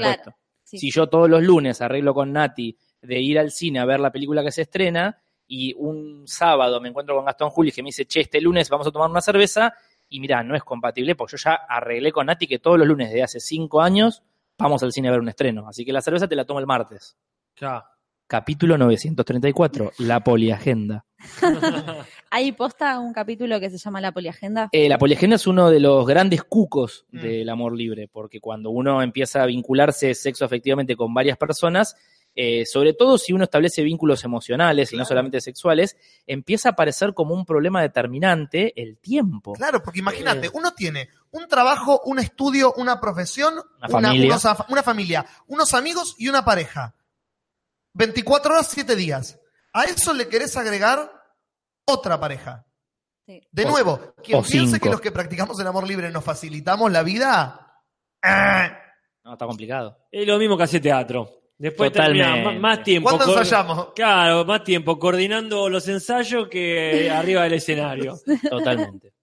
No, no, es, es, todo, es todo un tema. Eh, sobre todo porque, a ver, hay como que romper un montón de mitos primero de la pareja tradicional. Es muy difícil tener una, una relación o varias relaciones de amor libre si uno sostiene como las reglas tradicionales de la pareja. Como ser, por ejemplo, para tu pareja estás todo el tiempo disponible las 24 horas del día, los 7 días de la semana. Bueno, eso claramente con el amor libre no es compatible. Tampoco es compatible con una relación este, no monogámica lado, sana claro. pero mucha gente se lo cree, así como se creen que el amor es uno y para siempre hasta que la muerte los separe, así como creen que si estás enamorado, como decía hoy Gastón, si estás enamorado de alguien, no tenés ojos para nadie más, este, y un montón de pavadas que sabemos que no son así, pero lamentablemente nos las machaca el cine, nos las machaca la tele, nos las machacan los libros y nos las machacan nuestros amigos. La propiedad privada, sos de. No sos de nadie. Nadie es de nadie. Sos un ente autómata que no depende de otra persona para ser. Que estés con alguien que te ayude a ser. Que estés con alguien que te ayude a ser.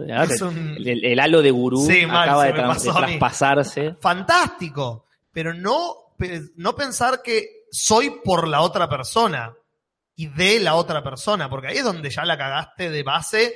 Y si no rompes eso, no puedes tener vínculos ni monogámicos, ni poligámicos, ni poliamorosos, ni la concha de la lora. No, o sea, claro está que para estar con alguien de la forma que sea hay que estar bien con nosotras Sí. mismas, este, que no puedo, o sea, sí, que es la base, como hubo un podcast que era- se volvió muy filosófico Sí. y la conclusión era esa, este, entonces bueno, eso, conocernos. Eh, hay un, en uno de los, de las anécdotas que contaron en el podcast que escuché, había un chabón que contaba que un día hizo una fiesta cuando todavía no estaba institucionalizada, que ya nos vas a contar si es que sabes, yo ya estoy dando por hecho que él sabe todo, Apa. pero como organizaciones swingers o cosas así, como Ajá. fiestas de ese estilo, eh, cuando el chabón empezó a meterse en el tema, dice que todavía, por lo menos en Buenos Aires, no estaba tan organizado todo eso. Y un día hizo una fiesta en su casa y la gente se empezó a quedar, o sea, se empezó a quedar hasta el día siguiente, él fue a trabajar, volvió, seguía viendo gente en su casa y pasaron unos días y dice, un día una de las chicas que no se iba, me dijo, ¿me puedo quedar un par de semanas? Y bueno, y la piba se fue quedando, y un día le dijo, ¿y se puede quedar mi novia también? Y empezaron a tener las dos un vínculo con él, de trío.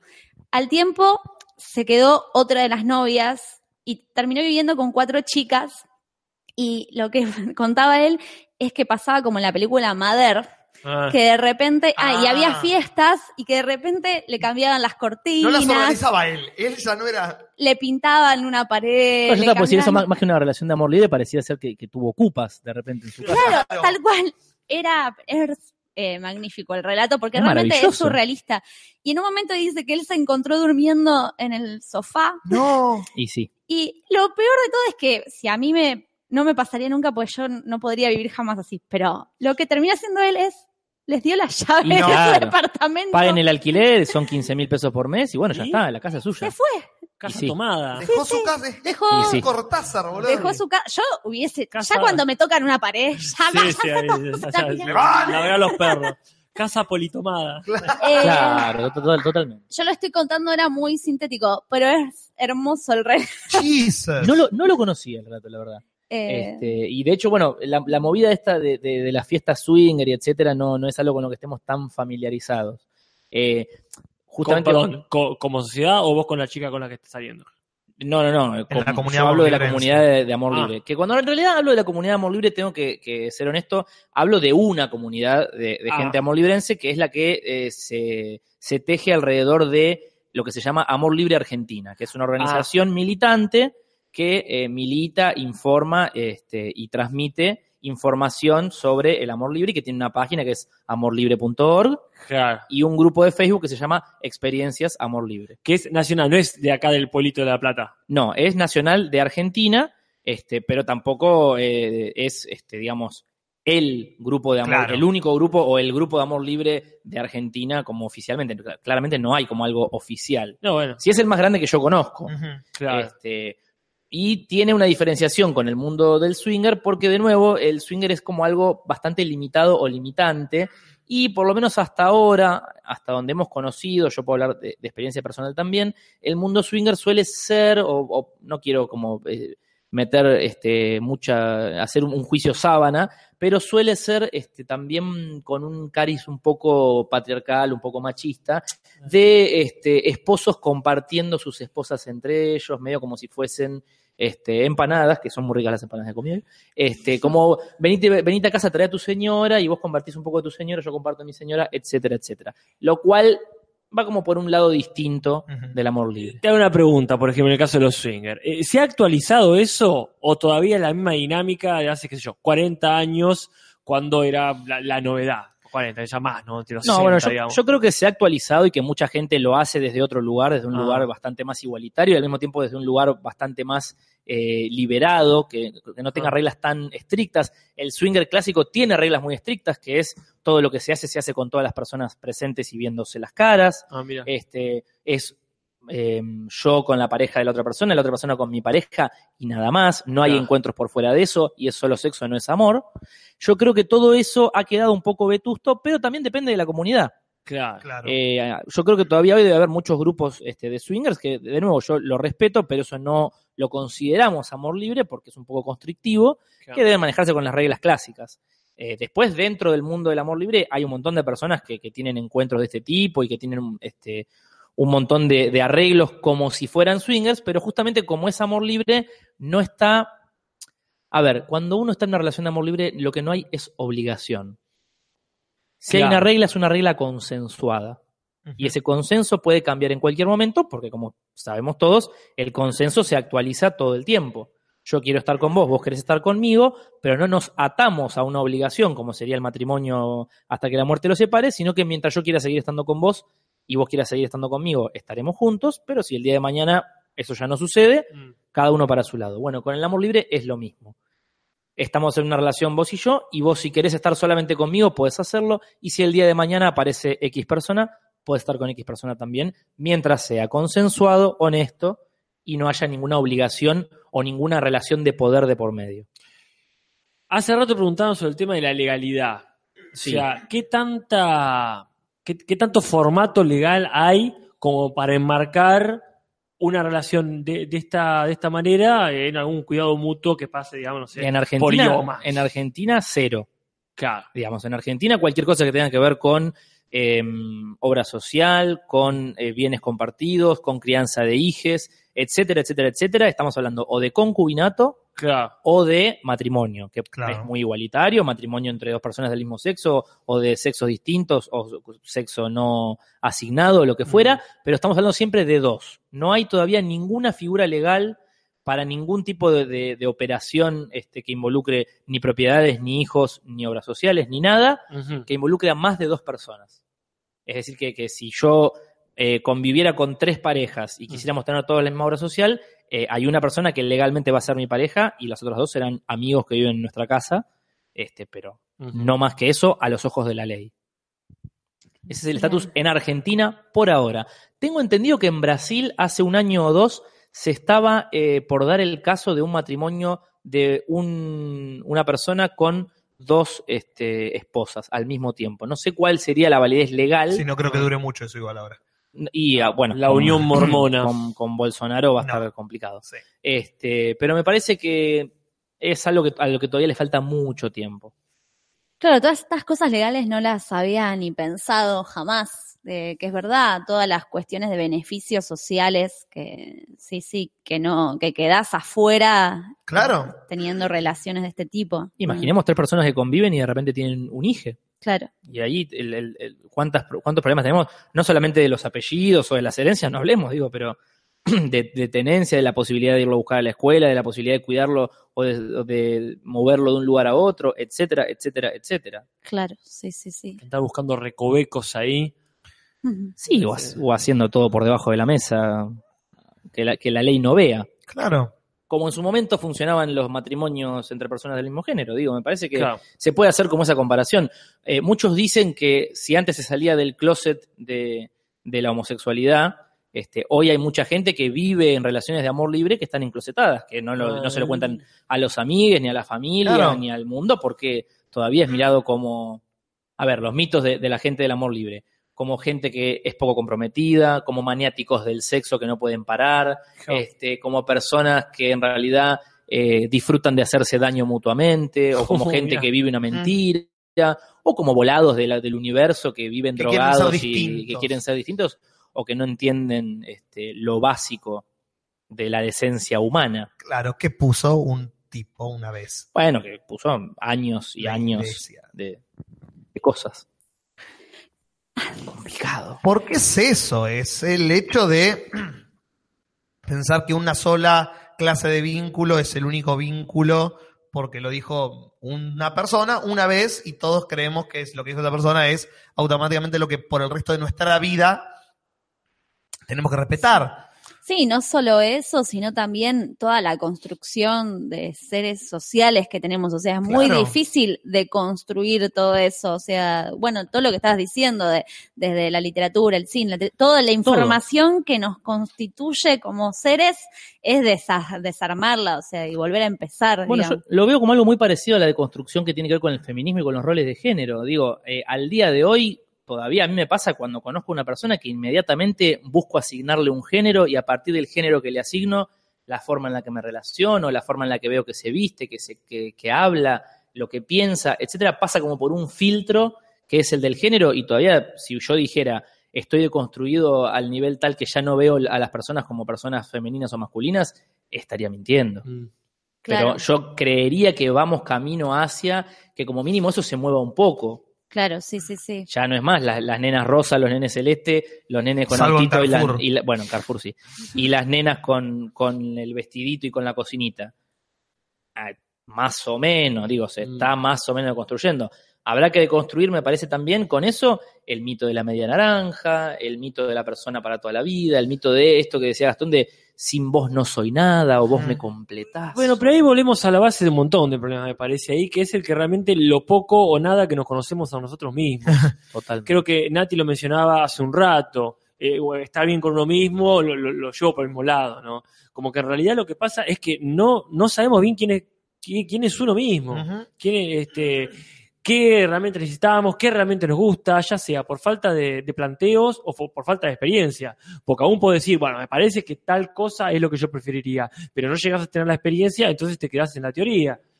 Me, lo digo porque realmente, si uno tiene una seguridad, eh, incluso sobre- hasta hablando de amor propio, Sí. De, de qué es lo que puedes llegar a enfrentar o qué es lo que puedes llegar a probar equivocándote o no, que es donde surgen todas estas posibilidades. Pero la verdad yo creo que la mayoría de las personas no tenemos claro un montón de cosas y la gran mayoría de la gente ni siquiera se lo plantea.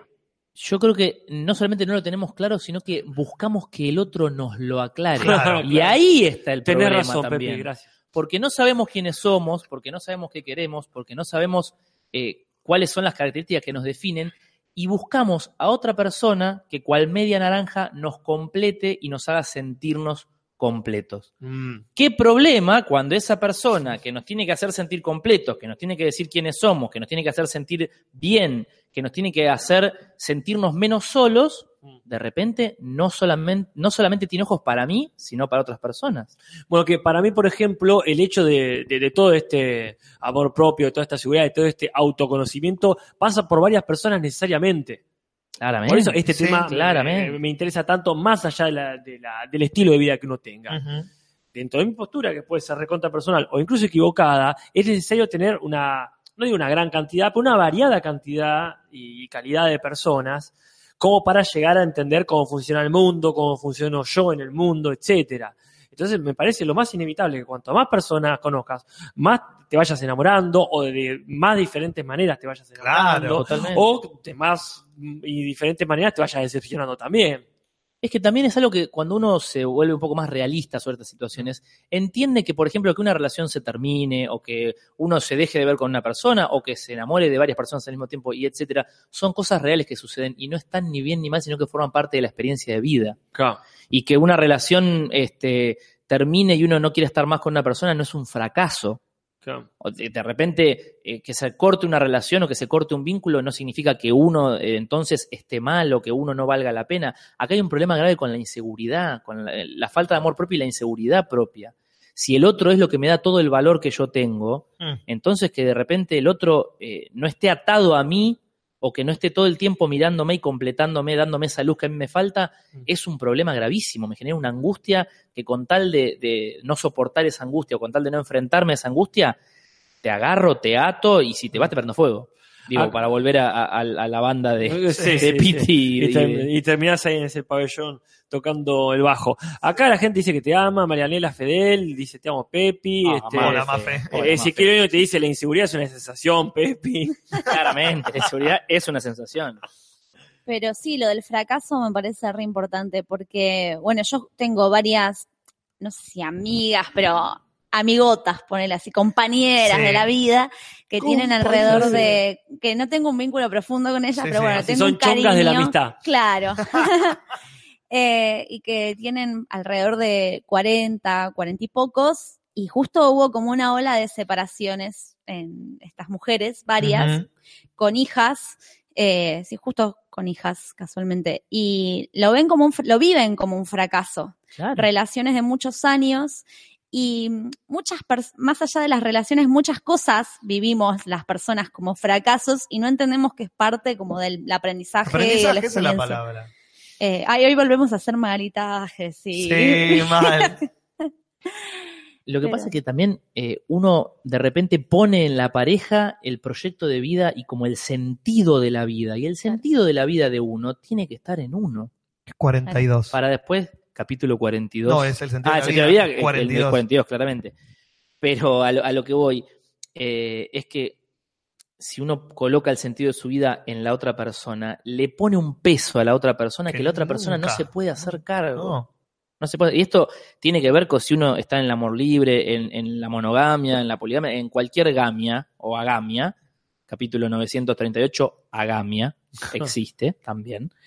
Pero Sería, perdón, eh, agamias son personas que consideran que hay que pasar a un nivel de relaciones en las cuales uno no forme vínculos eh, de ningún tipo con etiquetas ni con nombres este, y se relacione de manera amistosa con cualquier persona sin generar un vínculo romántico.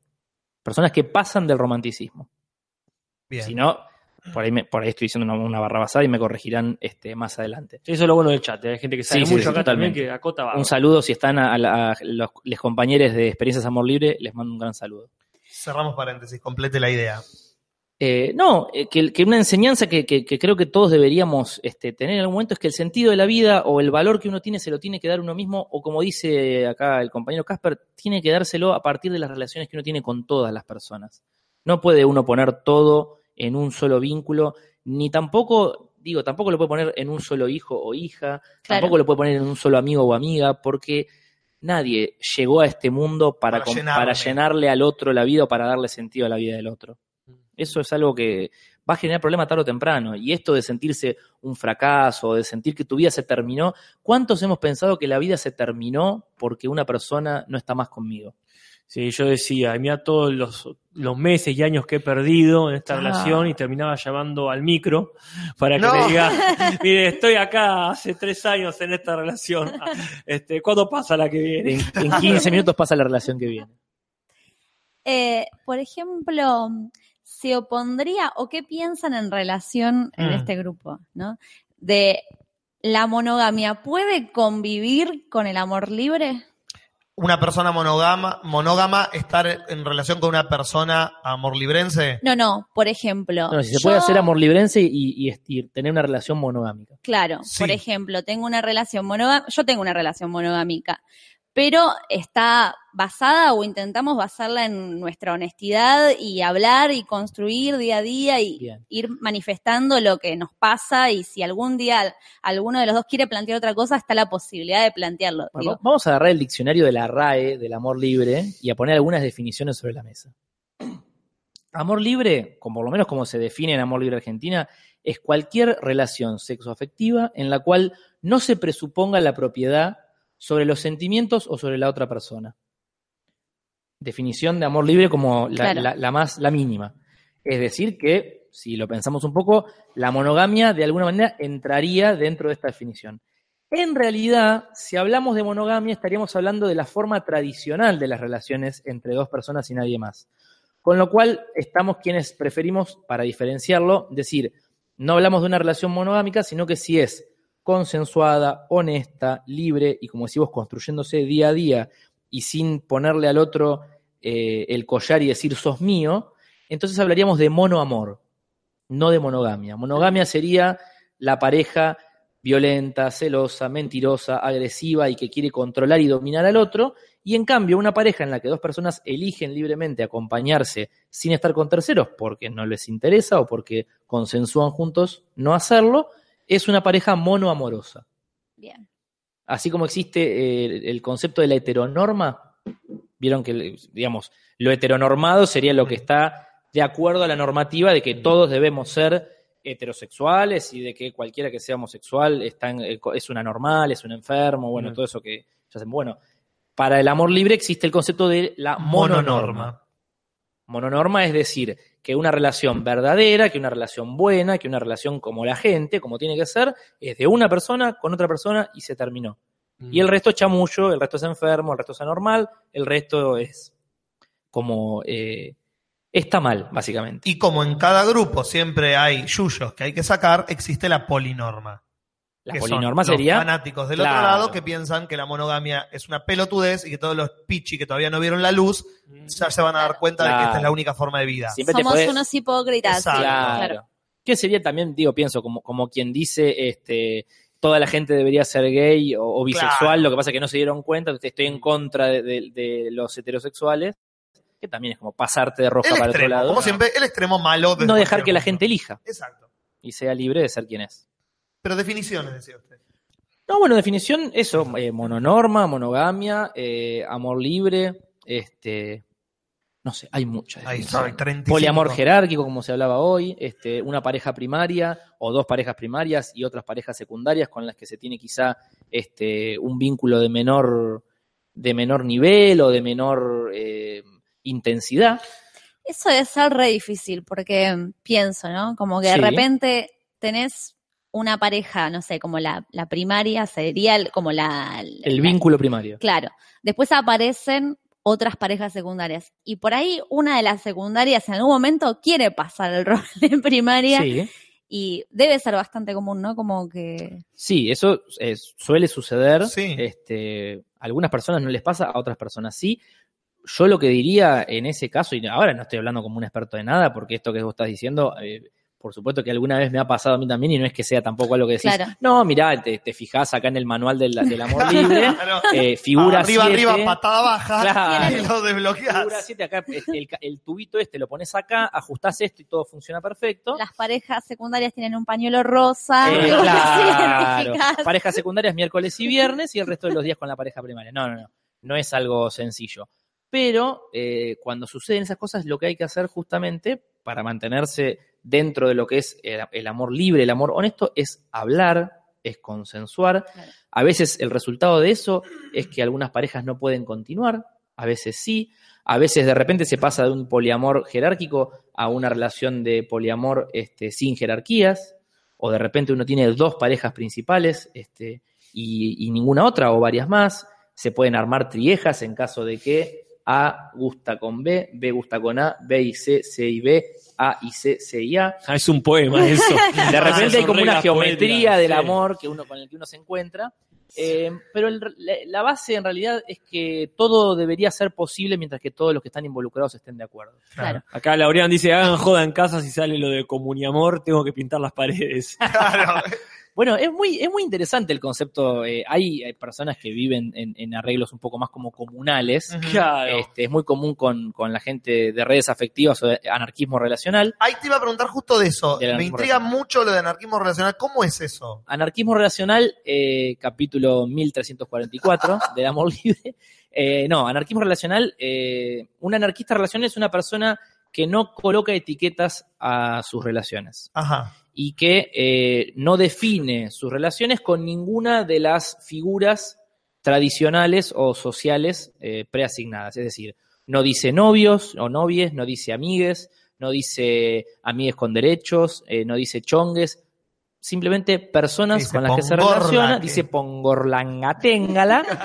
Eh, no, y simplemente lo que tiene eh, son personas con las que se relaciona eh, sin ninguna regla preestablecida.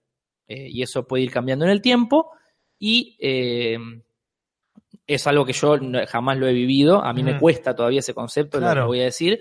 Este, porque hasta cierto punto es como que no, no termino de entender, también lo he charlado con gente que se declara anarquista relacional, hasta qué punto eso genera condiciones de eh, expectativa de lo que puede pasar el día de mañana o en un mes o en un año con algunas personas o no. Es decir, si venimos viéndonos eh, como si fuéramos pareja, pero no lo somos, pues anarquista relacional. Este, y el día de mañana no tengo más ganas de verte, simplemente dejo de hablarte, y es algo completamente esperable, porque no le pusimos nunca una etiqueta a nada. Eh, o si después de cierto tiempo de estarte viendo con alguien con ciertas características, eso alguna continuidad. Es un poco como Tendría. preplantearte la salida fácil, el anarquismo relacional. Yo no Mirá sé que Me si- gustó un comentario acá de Cine Gourmet que dice, arre que se etiquetaba a sí mismo como anarquista. Claro, el anarquista está en contra de las etiquetas, por lo tanto se etiqueta como anarquista relacional. No, pero, pero no, no, esto en realidad habría que preguntárselo más bien a, a la gente que lo viva de esa manera, porque Claro. también hay que, para ser honesto, eh, 100%. Eh, hay mucha gente que habla del amor libre, eh, por suerte es un tema que cada vez está eh, más en boga, pero la realidad es que por más que uno lea y por más que uno hable y por más que uno lo piense en teoría, hay que pasarlo a la Sí. práctica como para poder entender algunas cosas. Y yo no podría hablar de anarquismo relacional con todas las letras porque Claro. no lo he podido llevar a, la práctica jamás. Y si lo dijera sería hipócrita. En realidad hay personas que sí lo hacen. Yo le- les recomiendo a todo el mundo que entre a- a- al grupo este que se llama Experiencias Amor Libre, que es básicamente un grupo donde cualquier persona publica su experiencia personal, lo pueden hacer de forma anónima o con su usuario de Facebook, publica su experiencia personal, el resto lee, en caso de que tenga un problema, hay mucha catarsis en ese grupo, el resto de las personas ayuda dando consejos o dando ideas o pasando textos incluso cuando, cuando sirve. Es uno de los pocos grupos de Facebook que he visto que no tiene forobardo. Sí, bueno, O sea, está, pero, estamos les moderadores, que somos Bueno, pero siempre son- demasiado pocos, y hay un trabajo diario ahí de... pero es un trabajo de la de zamputa. Porque es un foro en el que realmente se respeta cualquier tipo de comentario que se haga. Como que se habla es, bueno, tu opinión, pero yo pienso que, bueno, me, me gusta que vos hayas planteado esto para yo repensar que. Es como, wow. Estamos muy mal acostumbrados a los grupos de Facebook. Hablando de los grupos de Facebook, Sí, la gente nos dejó comentarios Ah, también. Sí, sería bueno entrar de alguna manera. porque la en- consigna era muy simple, ¿qué pensás de, del poliamor? Y uno esperaba que diga la gente todo bien, todo mal, qué sé yo, pero no, lejos de eso, hemos tenido cada hermoso choclo cargadísimo de, de información. En el chat también nos corrigen que no es lo mismo poliamor que amor libre. No que- es lo mismo. Claro. Totalmente. Por lo que estoy entendiendo, amor libre sería como un concepto mucho más amplio que poliamor, que se referiría a tener varios vínculos, ¿no? De algún tipo Exactamente. amorosos. Exactamente. Es decir, una relación abierta en la que yo estoy solamente con mi pareja, pero puedo tener sexo con otras personas, no sería poliamor. Claro, Sería una relación abierta. Pero sí es amor libre. claro. Si es libre, consensuado, pipín, pipín, pipín, pipín, pipín. Claro, el amor libre es mucho más amplio, digamos, el Totalmente. concepto. Eh, ¿Lees vos, leo yo, Casper? Voy a arrancar con este que no me acuerdo si dijo que digamos o no, así que este, con el último que, recibimos. Que dice que sí, justamente esta, esta diferencia de poliamor y, y de eh, relación abierta. Nos recuerdan también estas cuestiones de las parejas sexoafectivas, ¿verdad? Este, estas diferencias las hemos estado charlando. Pero bueno, específicamente eh, dice, pasa a contarnos que esta persona tuvo una relación abierta, aunque no fue fácil eh, para, para mí, pero para su compañero no. Hizo todo lo posible para enterarse de mis otras parejas sexuales. Y cuando se enteró se enojó muchísimo. Pero ninguno había puesto reglas estrictas, así que yo tampoco las había roto. Sí, qué conveniente. Según lo que leí, lo importante es poner reglas y límites para que no pase lo que a nosotros. Pero bueno, yo soy pro relación abierta, aunque respeto la monogamia. Le mando un solito, corazones para cada quien. Y también lo que escucho mucho eh, ahora en, en Futurock, que sobre todo en el Bimbotiquín escriben mucho sobre esto, y por lo general lo que aparece y lo que aconsejan es que las reglas que se pongan, eh, ser muy fiel, leal a lo que queremos también, Claro. que esas reglas que se pongan no sean para convencer o para estar con la otra persona, sino que tener convicción sobre ¿Qué esas reglas. vos? porque vos venís con cierto, unas reglas y, pero yo las acepto para estar con vos, pero en realidad sé que me va a doler, sé que me, la- me voy a estar recarcomiendo. Entonces, eh, ser sinceras con nosotras mismas eh, y no aceptar cualquier cosa por, por estar con la otra persona. Que, que eso, que para mí son consejos, son básicos en el sentido positivo, ¿no? Como acá se potencian con este tipo de Claro. cosas, pues ya no te puede hacer para, para nada le bolude. Si hablamos Pero de que la honestidad, por ejemplo, es básica para una pareja, para una pareja de amor libre o para un vínculo de estas características, es más básico Claro. todavía. Y esto que vos decís, Nati, de, de- de poder este, hablar con la verdad de lo que a uno le pasa, también tiene como un nombre eh, eh, que está para mí ahí arriba con, con consenso, que es comunicación asertiva, que es un concepto que una vez que uno lo tiene, para mí eh, se tiene que aferrar con uñas y dientes, que es eh, llamar a las cosas por su nombre y decir lo que uno quiere lo más claro posible. La gente, a ver, no estamos criados o criades para hablar de nuestras emociones, para hablar de lo que nos pasa.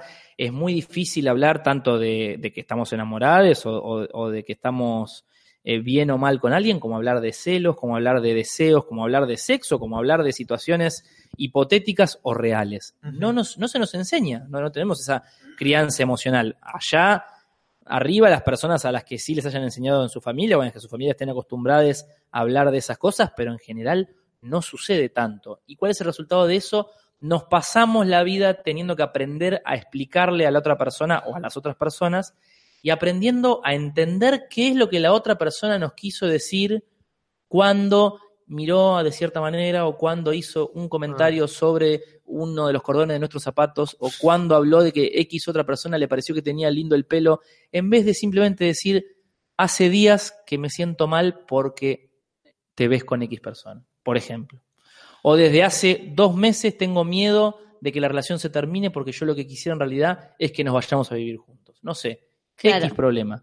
Cosas que Sí, si sí. se dijeran de una vez y listo, Te ahorras un montón de te tiempo. ahorrarías un montón de problemas que en vez de ahorrártelos, bueno, Los acumulás y los agrandás. A lo mejor acá viene justamente el- el- una de, la- de las bases, digamos, de todo el asunto, que eh, una pareja de este tipo, de una pareja, relaciones de este tipo, se sostiene mediante el diálogo, que en general es lo que, no, lo, que- lo que tendría que tener cualquiera. Cualquier Claro. relación tendría que tener diálogo todo el tiempo, charlar, replantear, todo, todo el tiempo. todo el tiempo. Y en general las parejas convencionales y, y- y las típicas, digamos, que espero que a nuestra generación ya le vayan quedando muy chicas, no se basan en eso. No le sí, digo no. esto ahora porque O mejor te- se lo digo después. O de esto por- no se habla O te, o te diría más, eh, incluso yo lo pon- le pondría nombre y apellido en cuanto al género. Se habla de que hablar sobre las relaciones, sobre las emociones, sobre la pareja, sobre qué nos pasa, sobre cómo estamos, es una cuestión de minita, Claro, de bueno, también. este, persona que, este, claro, de- o si sos un, un varón de, de maricón, de andar Claro. como buscando en la quinta pata del gato, cuando en realidad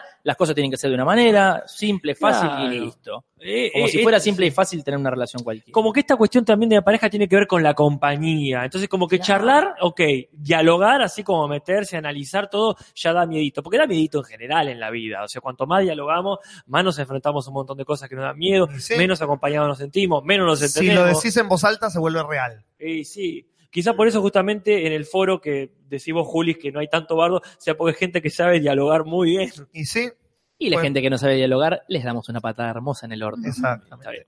Seguimos leyendo los comentarios de la gente. Y acá, eh, acá Cata nos dice: Hola a todos. Por mi parte, aún no tuve experiencias poliamorosas, pero tuve la experiencia, la hermosa posibilidad de viajar al 33 seavo Encuentro. al encuentro Sí. número 33 nacional de mujeres que se hizo en Trelew y fue parte del taller de mujeres y relaciones de parejas. Dice que ahí contaron su experiencia a varias chicas entre 18 y 25 años, quienes estaban o habían atravesado una relación poliamorosa. Para la mayoría había sido un desafío al inicio del planteo, en su mayoría lo proponía su compañere. Destaca una chica que estaba en su primera experiencia, su novio también hasta entonces monógamo, conoció a otra chica y le planteó este tipo de relación. Según ella, ahora estaban en un punto de aceptación, sabía que su novio estaba enamorado de otra chica, ella la conoció, habló con ella y sabía, por ejemplo, que al día siguiente se iba de campamento con su novio. Hacía énfasis en el diálogo y el respeto, pero también en no saber tantos detalles de lo que hacía él con la otra chica, porque aún le hacía daño. Sentí que a veces, dice, era un discurso un poco diplomático, tratando de equilibrar todo el tiempo la balanza y sus sentimientos, pero también era un poco difícil de poner en palabras. Con mis amigas comentamos que los que hablaron estaban a otro nivel como muy superado, entendiendo la monogamia como otra imposición del patriarcado que reprime el deseo y se muestra como la opción correcta, pero no siempre lo es. Igualmente destacaban que cada uno tiene sus tiempos y no es algo que tengas que buscar, sino entender que puede pasar y que todo el tiempo establecemos relaciones con muchas personas a niveles no necesariamente amorosos, o sí.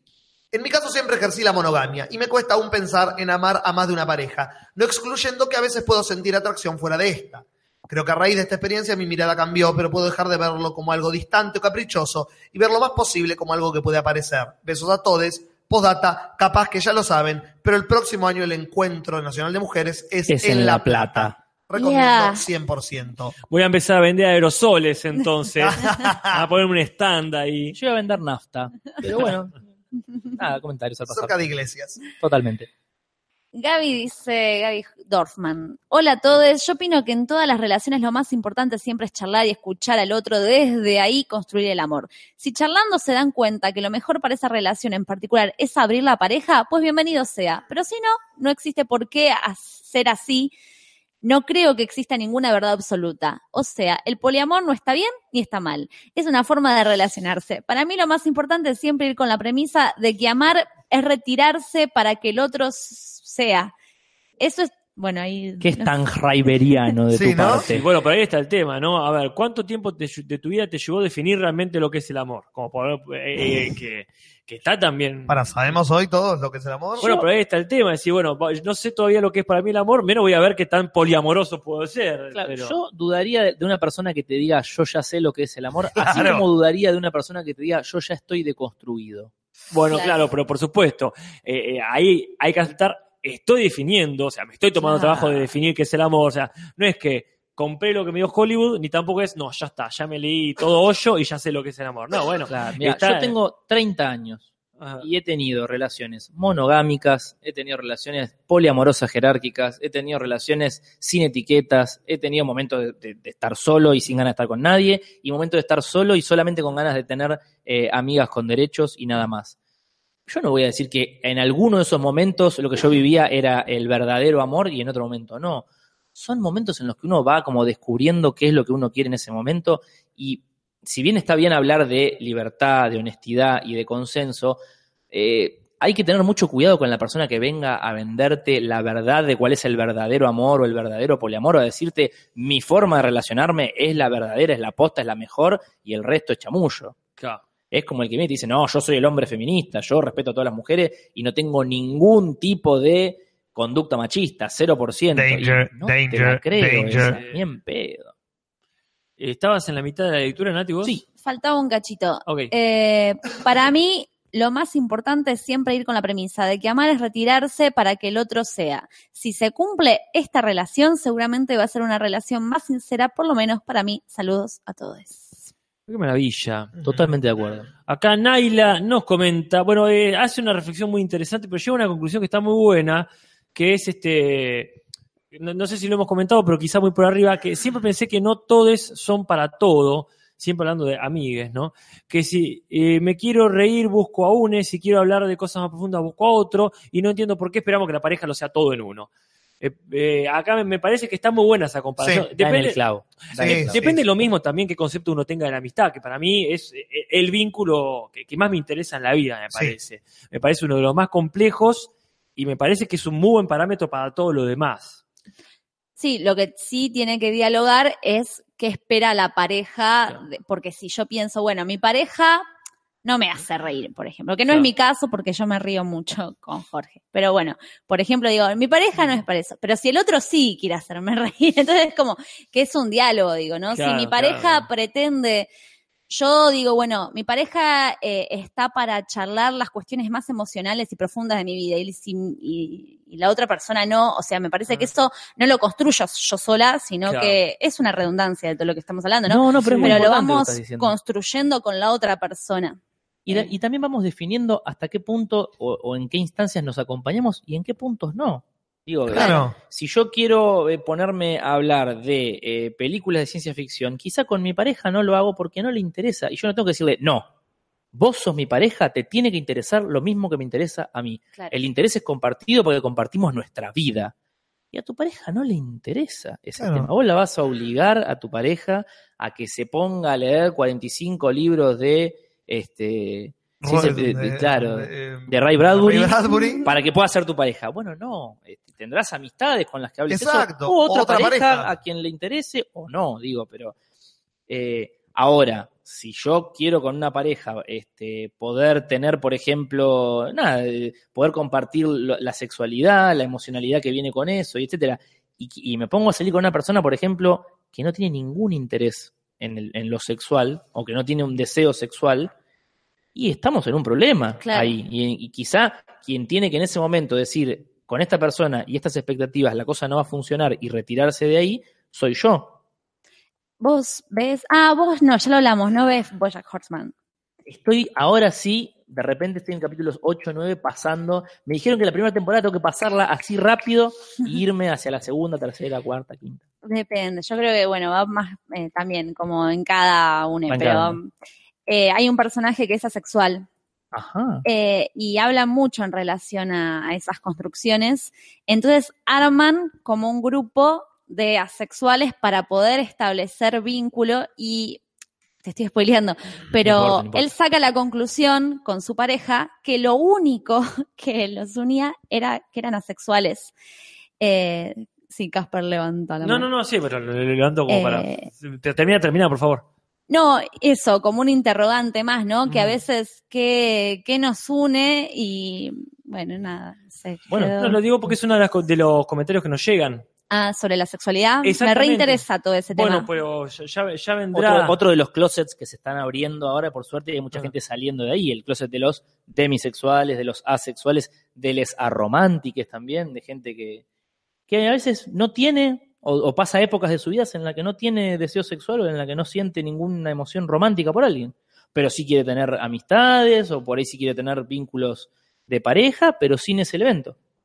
Bueno, acá nos dice, bueno, eh, justamente, guapa, acá este oyente que nos dice que eh, a pesar de- quiere tomar la temática de hoy, gracias Lumen por sostenerme el micrófono, eh, ¿qué opinamos de la sexualidad? Muy bien, hasta el momento nunca sentí la necesidad de establecer una relación sentimental con alguien. Si le interesa el tema, nos cuenta y obviamente Sí, que nos interesa. Así que bueno, el hecho de considerarme como tal es un poco complicado porque más allá de no tener interés en una relación sentimental ni atraerme físicamente a nadie en persona, aprendí a identificar los cánones y los tipos de, de personas de una relación, dice, tanto física como sentimental, gracias a las que eh, lo rodearon.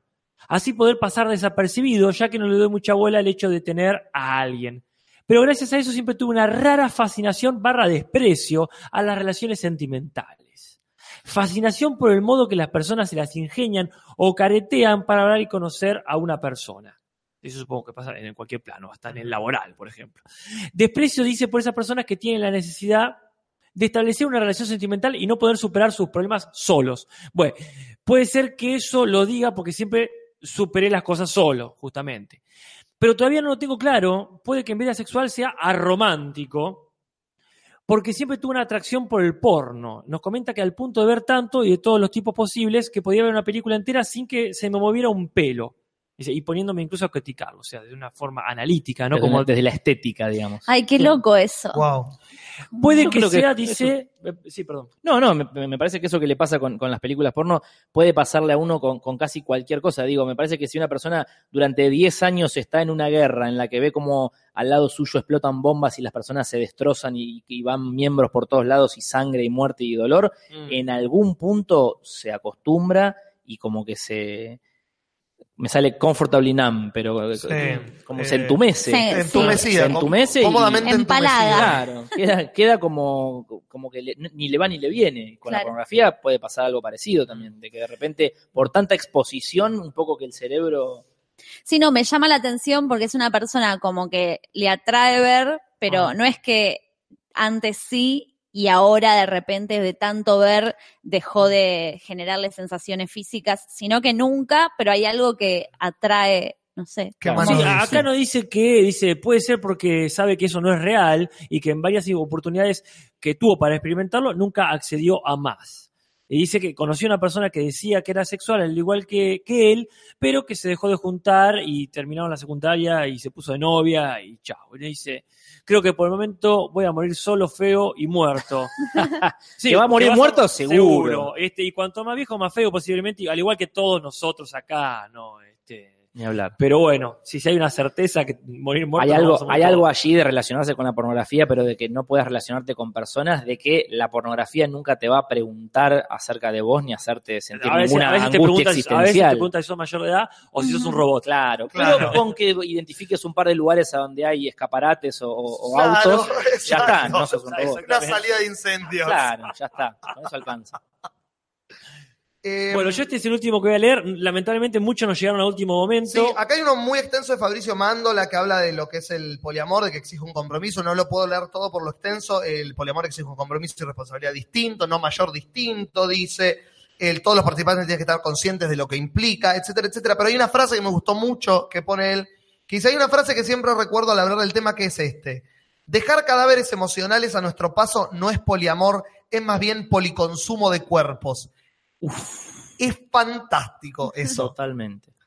El- que la persona que es poliamorosa o amor librense, eh, a ver, un Don Juan no es un amor librense. Ah, claro. Y, o un picaflor o un winner de la vida no es un amor librense. No estamos hablando de eso. Esto que es, me parece perfecta la frase. Ir dejando un tendal de cadáveres de personas que eh, han creído que tenían una relación de un tipo como si simplemente las, de- las usaste y las dejaste cual si fueran un preservativo, cuando en realidad el preservativo es uno.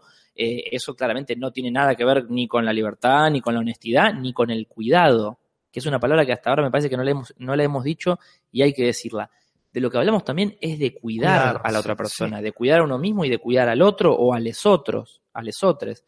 Eh, sin cuidarse y sin tener alguna responsabilidad y sin entender que del otro lado lo que hay es una persona con sentimientos y que al igual que yo necesita ser cuidada para poder crecer y para poder ser feliz, eh, más que de amor libre, de lo que hablaríamos claramente es de este Policonsumo de personas. policonsumo de personas, policonsumo de cuerpos, o hacer del ser humano eh, una, un envase donde ponerla. ¿por Donde no? ponerle y ¿Por donde qué no poner tus frustraciones y tus- silla? sí. Claro.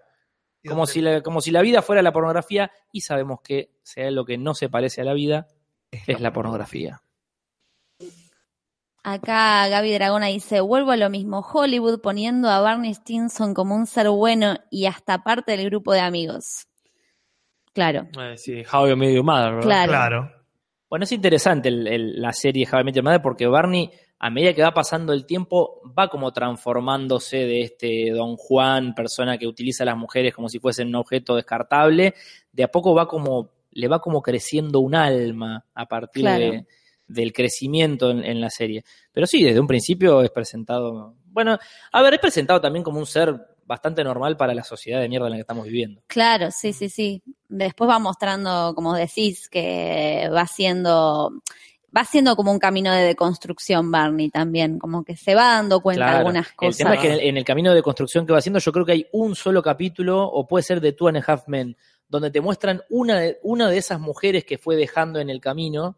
Creo que era de Two and a Half Men con el caso de Charlie Sheen, quien nunca crece y muere antes de, de transformarse en una buena persona. Claro. Eh, que en un capítulo te muestran a una de esas eh, personas con las que estuvo que directamente se piró y, y- y quedó como esquizofrénica y quedó este, con toda una, una serie de problemas mentales, porque lo que nunca te muestran estas películas o series de, de- de estas personas que van dejando el tendal de cadáveres es qué pasa con el cadáver después.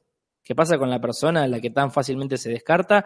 Que la serie no te la muestra porque sería difícil que, creer que Barney Stinson es un buen tipo si viéramos lo que le genera a las personas a las que va utilizando. Sí, bueno, ahí el, el comentario ese quedó partido en 25 pedazos, lamentablemente, seguía y, y, este, Sí. y seguramente se termina de entender.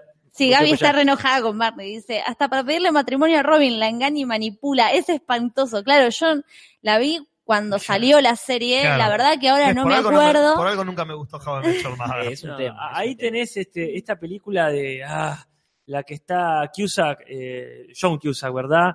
Eh, alta fidelidad. Alta fidelidad, Alta peliculón. ahí sí te muestra esto de, de volver a encontrarse con, con- con las personas que dejaste y, y sí, el ah, todo esto, todo este pedazo de historia no lo sabía y no, no, uno Claro. nunca lo sabe y a veces lo sabe y se hace boludo, boluda, bolude, boludi, etcétera, etcétera. Bueno, son las 12 de la noche. ¿En serio? Sí, sí, lo digo no porque estemos apurados, sino por No. un montón de cosas que quedan todavía, ¿no? Este, Eh, la vamos llamando a Marielita. Ay, sí, dame un segundito. Igual, Marielita. la verdad que me pareció muy lindo programa, no sé, me, todo lo cuando son programas así más psicológicos me Sí, encantan. me- Sí, realmente como desbloquear puertas en la cabeza de uno, como cosa que uno tenía como preconceptos o semiconceptos que puede completar o agrandar, siempre está copado. Yo vine como muy nervioso pensando, no sé qué voy, qué voy a decir. Y ahora la verdad que son las 12, pienso, no paré de hablar, hablé como si fuese una, una catarata de cosas. Y Me por algo tenemos un de- experto, entre comillas. Lo más en la teoría al menos. En en la, la teoría, teoría, vamos A ver, con él. Juli se está depositando mucho en no, vos, ¿eh? no, no, esto es tremendo. Tené cuidado, Pepi, porque a donde vos Hay que volver a casa después. Hay que volver a casa y sí, ah, el sé. señor experto en no Yo sé lo qué sé, lo cosa. sabemos los dos, no me jodas. De ninguna manera. Los dos lo Vos me pones ese título y yo inmediatamente lo saco y lo hago trizas y lo tiro al tacho de basura. te está poniendo una No, no, responsabilidad. de ninguna manera, de ninguna manera. Si quieren buscar expertos, vayan a Experiencias Amor Libre y pregunten que lo que hay de experto ahí es la comunidad. No, no da mucha paja. Claro. No da mucha Tengo vos paja. cerca, Pepi. Acá de vos tenemos el WhatsApp. Ya Trabajo está. con vos, ya está. Llegan a dar mi WhatsApp y los mato. No, igual la gente lo va a hacer seguramente, que hay gente que va a quedar enganchada en ese grupo, porque ya estuvieron preguntando varias veces. Sí, Natalia. No, pero no preguntó. No, no, lo quería, lo quería poner por lo que había dicho antes. Pero este botón siempre llega más tarde, me olvido que tiene esos segundos. Muy tarde. Ahora sí, Nati. Marielita, ¿estás ahí? ¡Ah! Casper. Eso creo que no, no, no tenía que salir así. No, no. No, no, no. Mariela es la chica de las encuestas que todos los martes nos trae una encuesta que le hizo la comunidad. Ay, la comunidad te lo transmito podcast, grupo de Facebook, este, que está ahí para acceder, luego de contestar unas preguntas básicas y simples que la gente debería contestar para poder entrar a esta Qué bella la comunidad tan comunidad. bella. Eh, Mariela nos pone una encuesta semanal que la gente vota y eh, al final del programa damos los resultados de dicha encuesta. Sí, Natalia. No fui, fue yo, eh, eh, Mariela fue Gastón. Eh, pero ¿cuál fue la encuesta? Mariela ya nos va a ir trayendo eh, mientras seguimos hablando y discutiendo con lo que nos ha dejado la gente y las preguntas. Yo me río con las cosas que va tirando Gabriel Galdame que dice, el amor ya es libre por definición. No. Claro, chicos, no, no, no, no. no. Y, y mira cómo no, sigue. no tengo ningún problema con, con Gabriel Galdame, Pero ojalá el amor fuera libre. es que por ¿Qué más nos el amor dice? debe o debería ser Debería libre por ser libre por por supuesto. el amor sí. es una construcción social que está absolutamente condicionada por conceptos, preconceptos y supuestos básicos subyacentes que no dependen de uno la mayoría de las veces. Claro. Pero y, el, aparte- y el género debería ser una construcción igualitaria y el capitalismo debería estar regulado por un Estado benefactor y un montón de cosas que no suceden. Pero aparte, teniendo en cuenta, por ejemplo, la literatura, el cine y todo, eh, justamente es todo lo opuesto. O sea, si ponemos a recordarnos frases sobre el amor, todo es muerte, suicidio, Sí. drama, tragedia. A ver, yo entiendo la frase el amor por definición es libre como algo, como un deseo. Lo que sucede es que cada vez que una persona dice el amor ya de por sí es libre, Dios mata a un gatito. Bueno, no, Dios no mata a un gatito, pero en realidad lo que sucede Porque es que no si estamos queriendo debatir amor libre y alguien levanta la mano y dice el amor ya es libre, entonces, Estás matando la discusión. claro, decimos, bueno, si el amor ya es libre, no es necesario hablar más nada, muy buenos días, noches. damos por cerrada la discusión. Y en realidad la discusión hay que darla porque todavía hoy, para mucha gente, y vamos a ser honestos, para nosotros también en muchos sentidos, el amor no es todo lo libre que debería ser. Tenemos que seguir trabajando para que el amor sea libre, para que la sociedad sea feminista, para que el mundo sea un poquito mejor, porque el mundo es una mierda. La encuesta es el mejor trabajo que podemos llegar a tener dentro de este mundo de mierda. El mejor trabajo. ¿Qué, ¿Cuáles son los puestos? El puesto 7 es probador de marihuana. Siete. O sea que hay dos Mingo y Aníbal por lo menos. No Estuvo... estaría mal trabajar de prueba de marihuana. Llega un momento. Ahora, si ¿Qué te. tan honesto Claro, sos en, en el- tu en- respuesta? no, bueno, claro, Andy Chango ya lo dijo. Claro. Ahora, el problema es, si te podés hartar de la pornografía al punto de que ya ves una película de tres horas donde se dan todos bomba y no te pasa nada, ¿te puede llegar a pasar que laburando de probador de marihuana, tipo, llegás a tu casa y te dicen, che, nos prendemos uno? No, laburo en casa, no, por favor. Claro. Basta, claro. basta. Claro. No, no está No, copado. más no. Y aparte ya lo, de lo tenés como impregnado, me imagino. Sí, las Como- neuronas que te todo, quemaste. todo es marihuana, ¿viste? Tener una mochila llena de marihuana, un kilómetro, no, no sé, no sé, ahora lo estoy dudando. Puesto 6, hacer de fantasma conmigo y, Mingo y Aníbal. ah, sí. Muy pocas pretensiones. Sí, ¿no? Un trabajo simple, una sabanita, dos agujeros. Mingo y Aníbal. Viajar en el tiempo. Eh, puesto 5, conductora, conductor de programas de viajes. Tipo Marley. Si puedo ser Marley, sí. Claro, pero tenés que ser. Tengo eh, que ser exactamente Marley. Guarda. Marley, Amor librense, sépanlo. Ah, ¿Qué? mira. Salió del closet del amor libre hace un mes más o menos. Ah, ¿salió?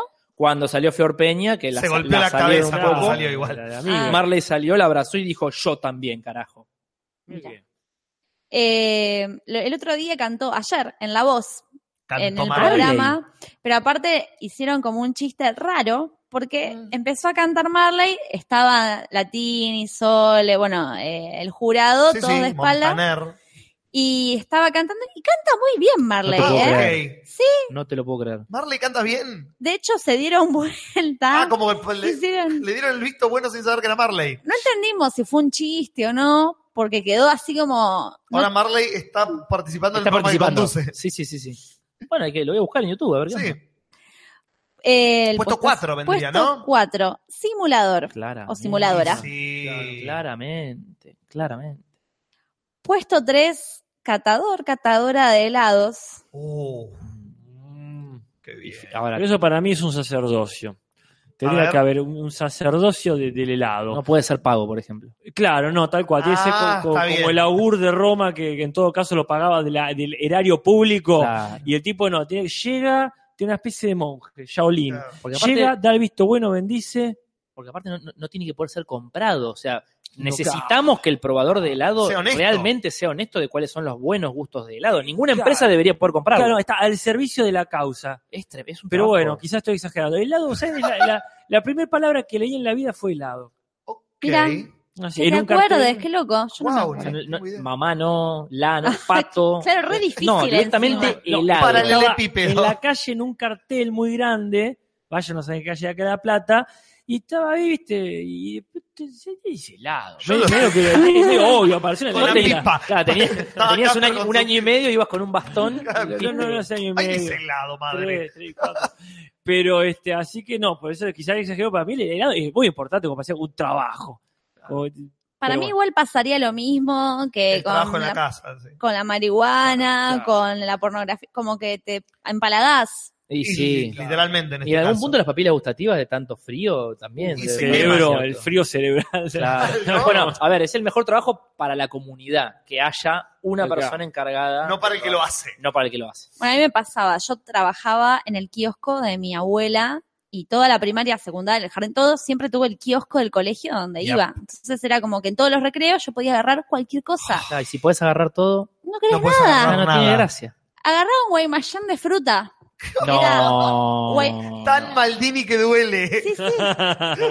Y era como... La piba que tenía un kiosco y agarraba, es de los creadores de la chica del dragón tatuado. La chica que tenía un kiosco y agarraba alfajor de Qué fruta. tremendo.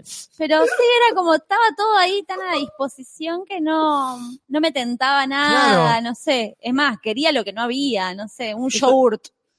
Eso es como lo que en algún momento planteó Sartre, ya que nos, nos vamos al choto. Dale, vámonos al dale. choto, de que si Dios existiera, qué aburrido ser Dios. Que Claro. sos todo el tiempo sos, todas las cosas y estás haciendo todo lo que se puede hacer todo el tiempo. Uf, Nunca nada nuevo. un Nunca- estrés. No, pero aparte nunca, nunca conocer algo nuevo, nunca No, un sabor sabes nuevo. todo. Ya sabes todo todo el tiempo. Todo. No, mira esta película, ya la vi. Comete este pocho, ya lo comí. Lo hice yo. Me lo, estoy, me lo estoy Claro, comiendo, me lo claro. estoy comiendo ahora junto con todos los sabores de todo lo que existe. Todo el- Bueno, te cuento un chiste, ya lo, ya lo escuché, es muy bueno. La concha, la lora. Imposible. Sí. Muy ¿Qué bueno. puesto íbamos? Dos vendría, creo. Todos. Tres o dos, sí. Lo mismo, pero con colchones. Hay ganas de probar, me Probar, parece, ¿no? La ganas gente de está con probar, muchas ganas de probar. Muy sano, eso ¿Por qué muy te que sano. traemos este tema? Probar Felicito, colchones, probar marihuana. O sea, si a alguien acá le decís probador de colchones con helado y marihuana, Uh, ese sería como un es trabajo perfecto. Nos compramos así una novedad, eh, almohadas inteligentes. ¿Se compraron el modo inteligente? ¿Qué es eso? Apa. Son muy buenas. ¿Saben la tabla del 4? Son muy buenas. Te estás levantando y dicen, no, dormí un poquito más. Dormí un poquito más. Te, más. Son almohadas, tienen como una canaleta en el medio, entonces Ajá. te entra justito la cabeza y es muy esponjosa, es muy al tacto, muy placentera, eh, como que metes la mano y se hunde y va quedando un toquecito. Es un gato. Claro. Claro, La capital de Bulgaria es Sofía. Te tiran data. te- como una nalga. Claro. Claro. Ah, mira. O Y- como gelatina, quizá. Mm. yo Gelatina Tarna. tenía como dolor cervical y pensaba que era por mis clases de danza. Y era por la almohada. Y en un momento me di cuenta que se me pasaba cuando estaba en las clases, pero me, me agarraba cuando me dormía, entonces dije, ah, no es la ¿Por qué almohada. me duele ¿Vos me cuando estás diciendo que cambiaste de almohada y se te fueron los dolores cervicales? Te estoy diciendo que con las almohadas inteligentes ¿Y bajaste 7 libras en dos semanas? Quedó más linda que No lo puedo creer. No, sí, prueben, ¿eh? Si tienen dolores cervicales es probable ¿Y que sea la te- ¿Y almohada. si tenemos dólares cervicales? o ¿Son caras? ¿No son? ¿Se Eh, consiguen acá en por La Plata? internet las puedes comprar, hay distintos valores. Almohadas inteligentes. Sí, Mira. por internet, Mercado Libre. Capítulo 5534 del amor libre, Acá. la almohada inteligente. Gaby Dragona dice, era como el cuento de Quiroga, el de Amodón de Pluma, Claro. sí. pero sin el bicho espantoso. Pero de nalgas. Tiene Claro. nalgas adentro. ¿Y el puesto número uno? Lo que me gusta hacer, pero que me paguen mucho. No. Les artistas. Básicamente es ser actor. Ah, ahí sí. se la mandaron al con, es muy, Pero muy tenés amplio. que poner algo ahí. Y votaron, todos votaron esa porque El mejor trabajo es el mejor trabajo. Rellena Ah, con ah, puntos. es un, eh, Tautológico. un, un tautológico, Bueno, pero- claro. bueno, ahora que lo pienso, igual tiene como su mensaje. El mejor trabajo es el que te gusta a vos. pero con mucha Eh, plata. Porque Pero puesto con uno, mucha plata. lo que me gusta hacer, si lo que te gusta hacer es todos los días llenar planilla en una oficina. Pero que te paguen ah, mucho, no, guarda la bueno, aclaración. Porque Está la bien, es plata, como porque de- el capitalismo. Y que te- me, paguen mucho. Pero no dice con qué. Ah, Te bueno. pueden pagar con mucho cariño, por No, ejemplo. Pepi, no. O con helado, marihuana y colchones. Ahí está, bueno, ahí te la negocio. Ahí te la negocio. Pero bueno, y ahora viene el momento en que ponemos el título al programa. Tenemos cortina, ¿no? Tenemos la ¿No? cortina, pero ¿O no? la cortina es para ¿Qué cuando cortina? Julis habla. Ah, es eso, es eso Ah, la cortina. listo. Eh, ahora la gente puede ir tirando, y tendríamos que haber dicho esto antes de leer la encuesta, Eh, que ya pueden ir tirando los títulos que quieren. eh, si no está Amigurumi me voy a ofender mucho, ah, me voy a ofender mucho. Eh, pero ahora la gente va a ir tirando en, la, en el chat qué título puede tener el podcast del día de hoy. Ajá. Eh, lo vamos a ir leyendo. El de las almohadas poliamorosas inteligentes. El de Pepi y el amigurumi, libre capítulo 654. El del poliamor al trabajo. El de las relaciones inteligentes y almohadas amorosas. Ese, Ese me es muy gusta. bueno. Un switch ahí interesante. El del amor libre, los pitos, los amigurumis, la marihuana y los colchones. Gracias el de por los pitos. Seguro que algún seguidor, seguidora nueva adquirimos con ese título. Sí, el de Polipepi. El del pitiamor y callejeros. Por favor, borremos. ¿Se puede borrar esa parte del, del No, podcast? No se puede. Bueno, perdonen, chicos. El de Acá la casa está. politomada y los guaymallén de fruta. Acá está el de Mike Amigurumi en una relación poliamorosa. Ese me gusta mucho. Me gusta el de Poli- Polipepi probando marihuana, helados y colchones. Es casi un, sueño vida, mojado ese, claro. digamos. Está el del poliamor Pepi, Amigurumi y la lluvia de pitos. Qué buen momento. Esto es como, como el, el- el ovacionómetro del Encuentro Nacional de Mujeres. El, Sí, el que más se repite, como que queda. Es. Muy bien. Después nosotros lo decidimos al final eh, arbitrariamente porque es nuestro. Ah, me parece muy bien. Las relaciones poliamorosas y los dobles y los dolores cervicales. Son cosas conectadas. sí. Eh, el, del tra- el del taller de poliamor de mi vida. Tiene que estar Pepe en el nombre, dice con mayúsculas. Había que hacer to- todas las cosas con P. Pepi, Pito, poliamor, Claro, es Pepe. probador. Pepitos. Pepi poliamoroso Lluvia de probando pepitos. pitos. ¿Qué? Pepi poliamoroso, probador de pitos. No, eso es fuerte. Bueno, Eh, bueno, después lo decidiremos, pero hay un montón de opciones que quedan para siempre, así que podemos releer el chat y elegir el nombre del mismo. Para la gente que nos escucha, la semana que viene vamos a volver a hablar de las cosas que nos quedaron por hablar de las cosas que vimos y no habíamos terminado de ver. Segunda parte, Electric Boogaloo, la venganza de Nasty. eh, gracias Pepi, fue Muchas un gracias, placer. No, les agradezco mucho a ustedes, chicos. La verdad que la pasé eh, excelente. Este, espero no haber aburrido mucho con, con- con mucha perorata. Ah, Este, pero- pero... para eso tenemos un botón. Y al que no le gusta, que se joda. Perfecto. Exactamente. ¿no? ¿A quién le gusta que se joda? Eh, no, pero muy, muy agradecido, chicos. Es del verdad. Pepi Amor, dicen acá en el, chat, que sería un lindo título. Me encanta. Lo es. Eh, así que bueno, eso a la gente, así que si quiere Casper ponerme la música, vamos. Pero con muchísimo gusto, porque es una cortina que me encanta. Se terminó. Gente, pónganle me gusta a este video, pónganle me gusta a las páginas de Facebook, te lo resumo y te lo transmito así nomás. Suscríbanse a los canales de YouTube, de te lo resumo, te lo transmito así nomás. Y el Cinso Podcast, todos los jueves a las 7 de la tarde. Vayan a patreon.com barra te lo resumo y déjennos plata para poder comprar helado, colchones y marihuana. Vayan a la comunidad Te lo transmito, podcast en Facebook, contesten las preguntas correspondientes y déjennos memes, dibujos, lo que quieran dejarnos. Déjennos en los comentarios, no en el chat, en los comentarios, de qué temas quiere que hablemos, qué les pareció el podcast de hoy, etcétera, etcétera, que Casper se ocupará de contestarlos para la semana que viene. Vayan a arroba te lo transmito en Instagram y, y síganos, vayan a arroba te lo transmito en Twitter y síganos. Todo eso y mucho más todos los martes a las 22 horas por YouTube. Gente, hasta la semana que viene. Hasta la semana que viene. Hasta la próxima. Besos en el pito. Gente, nos vemos algún día y recuerden, no se suiciden, ni mucho menos. Te lo transmito así nomás. Buenas noches, podcast en vivo en YouTube. Comunidad dichosa. Placer si cruzo me quema. Hola, soy José Luis Centurión de los hornos. Me llamo Joel, soy de. Te lo transmito así nomás. Encantada de verlos aquí.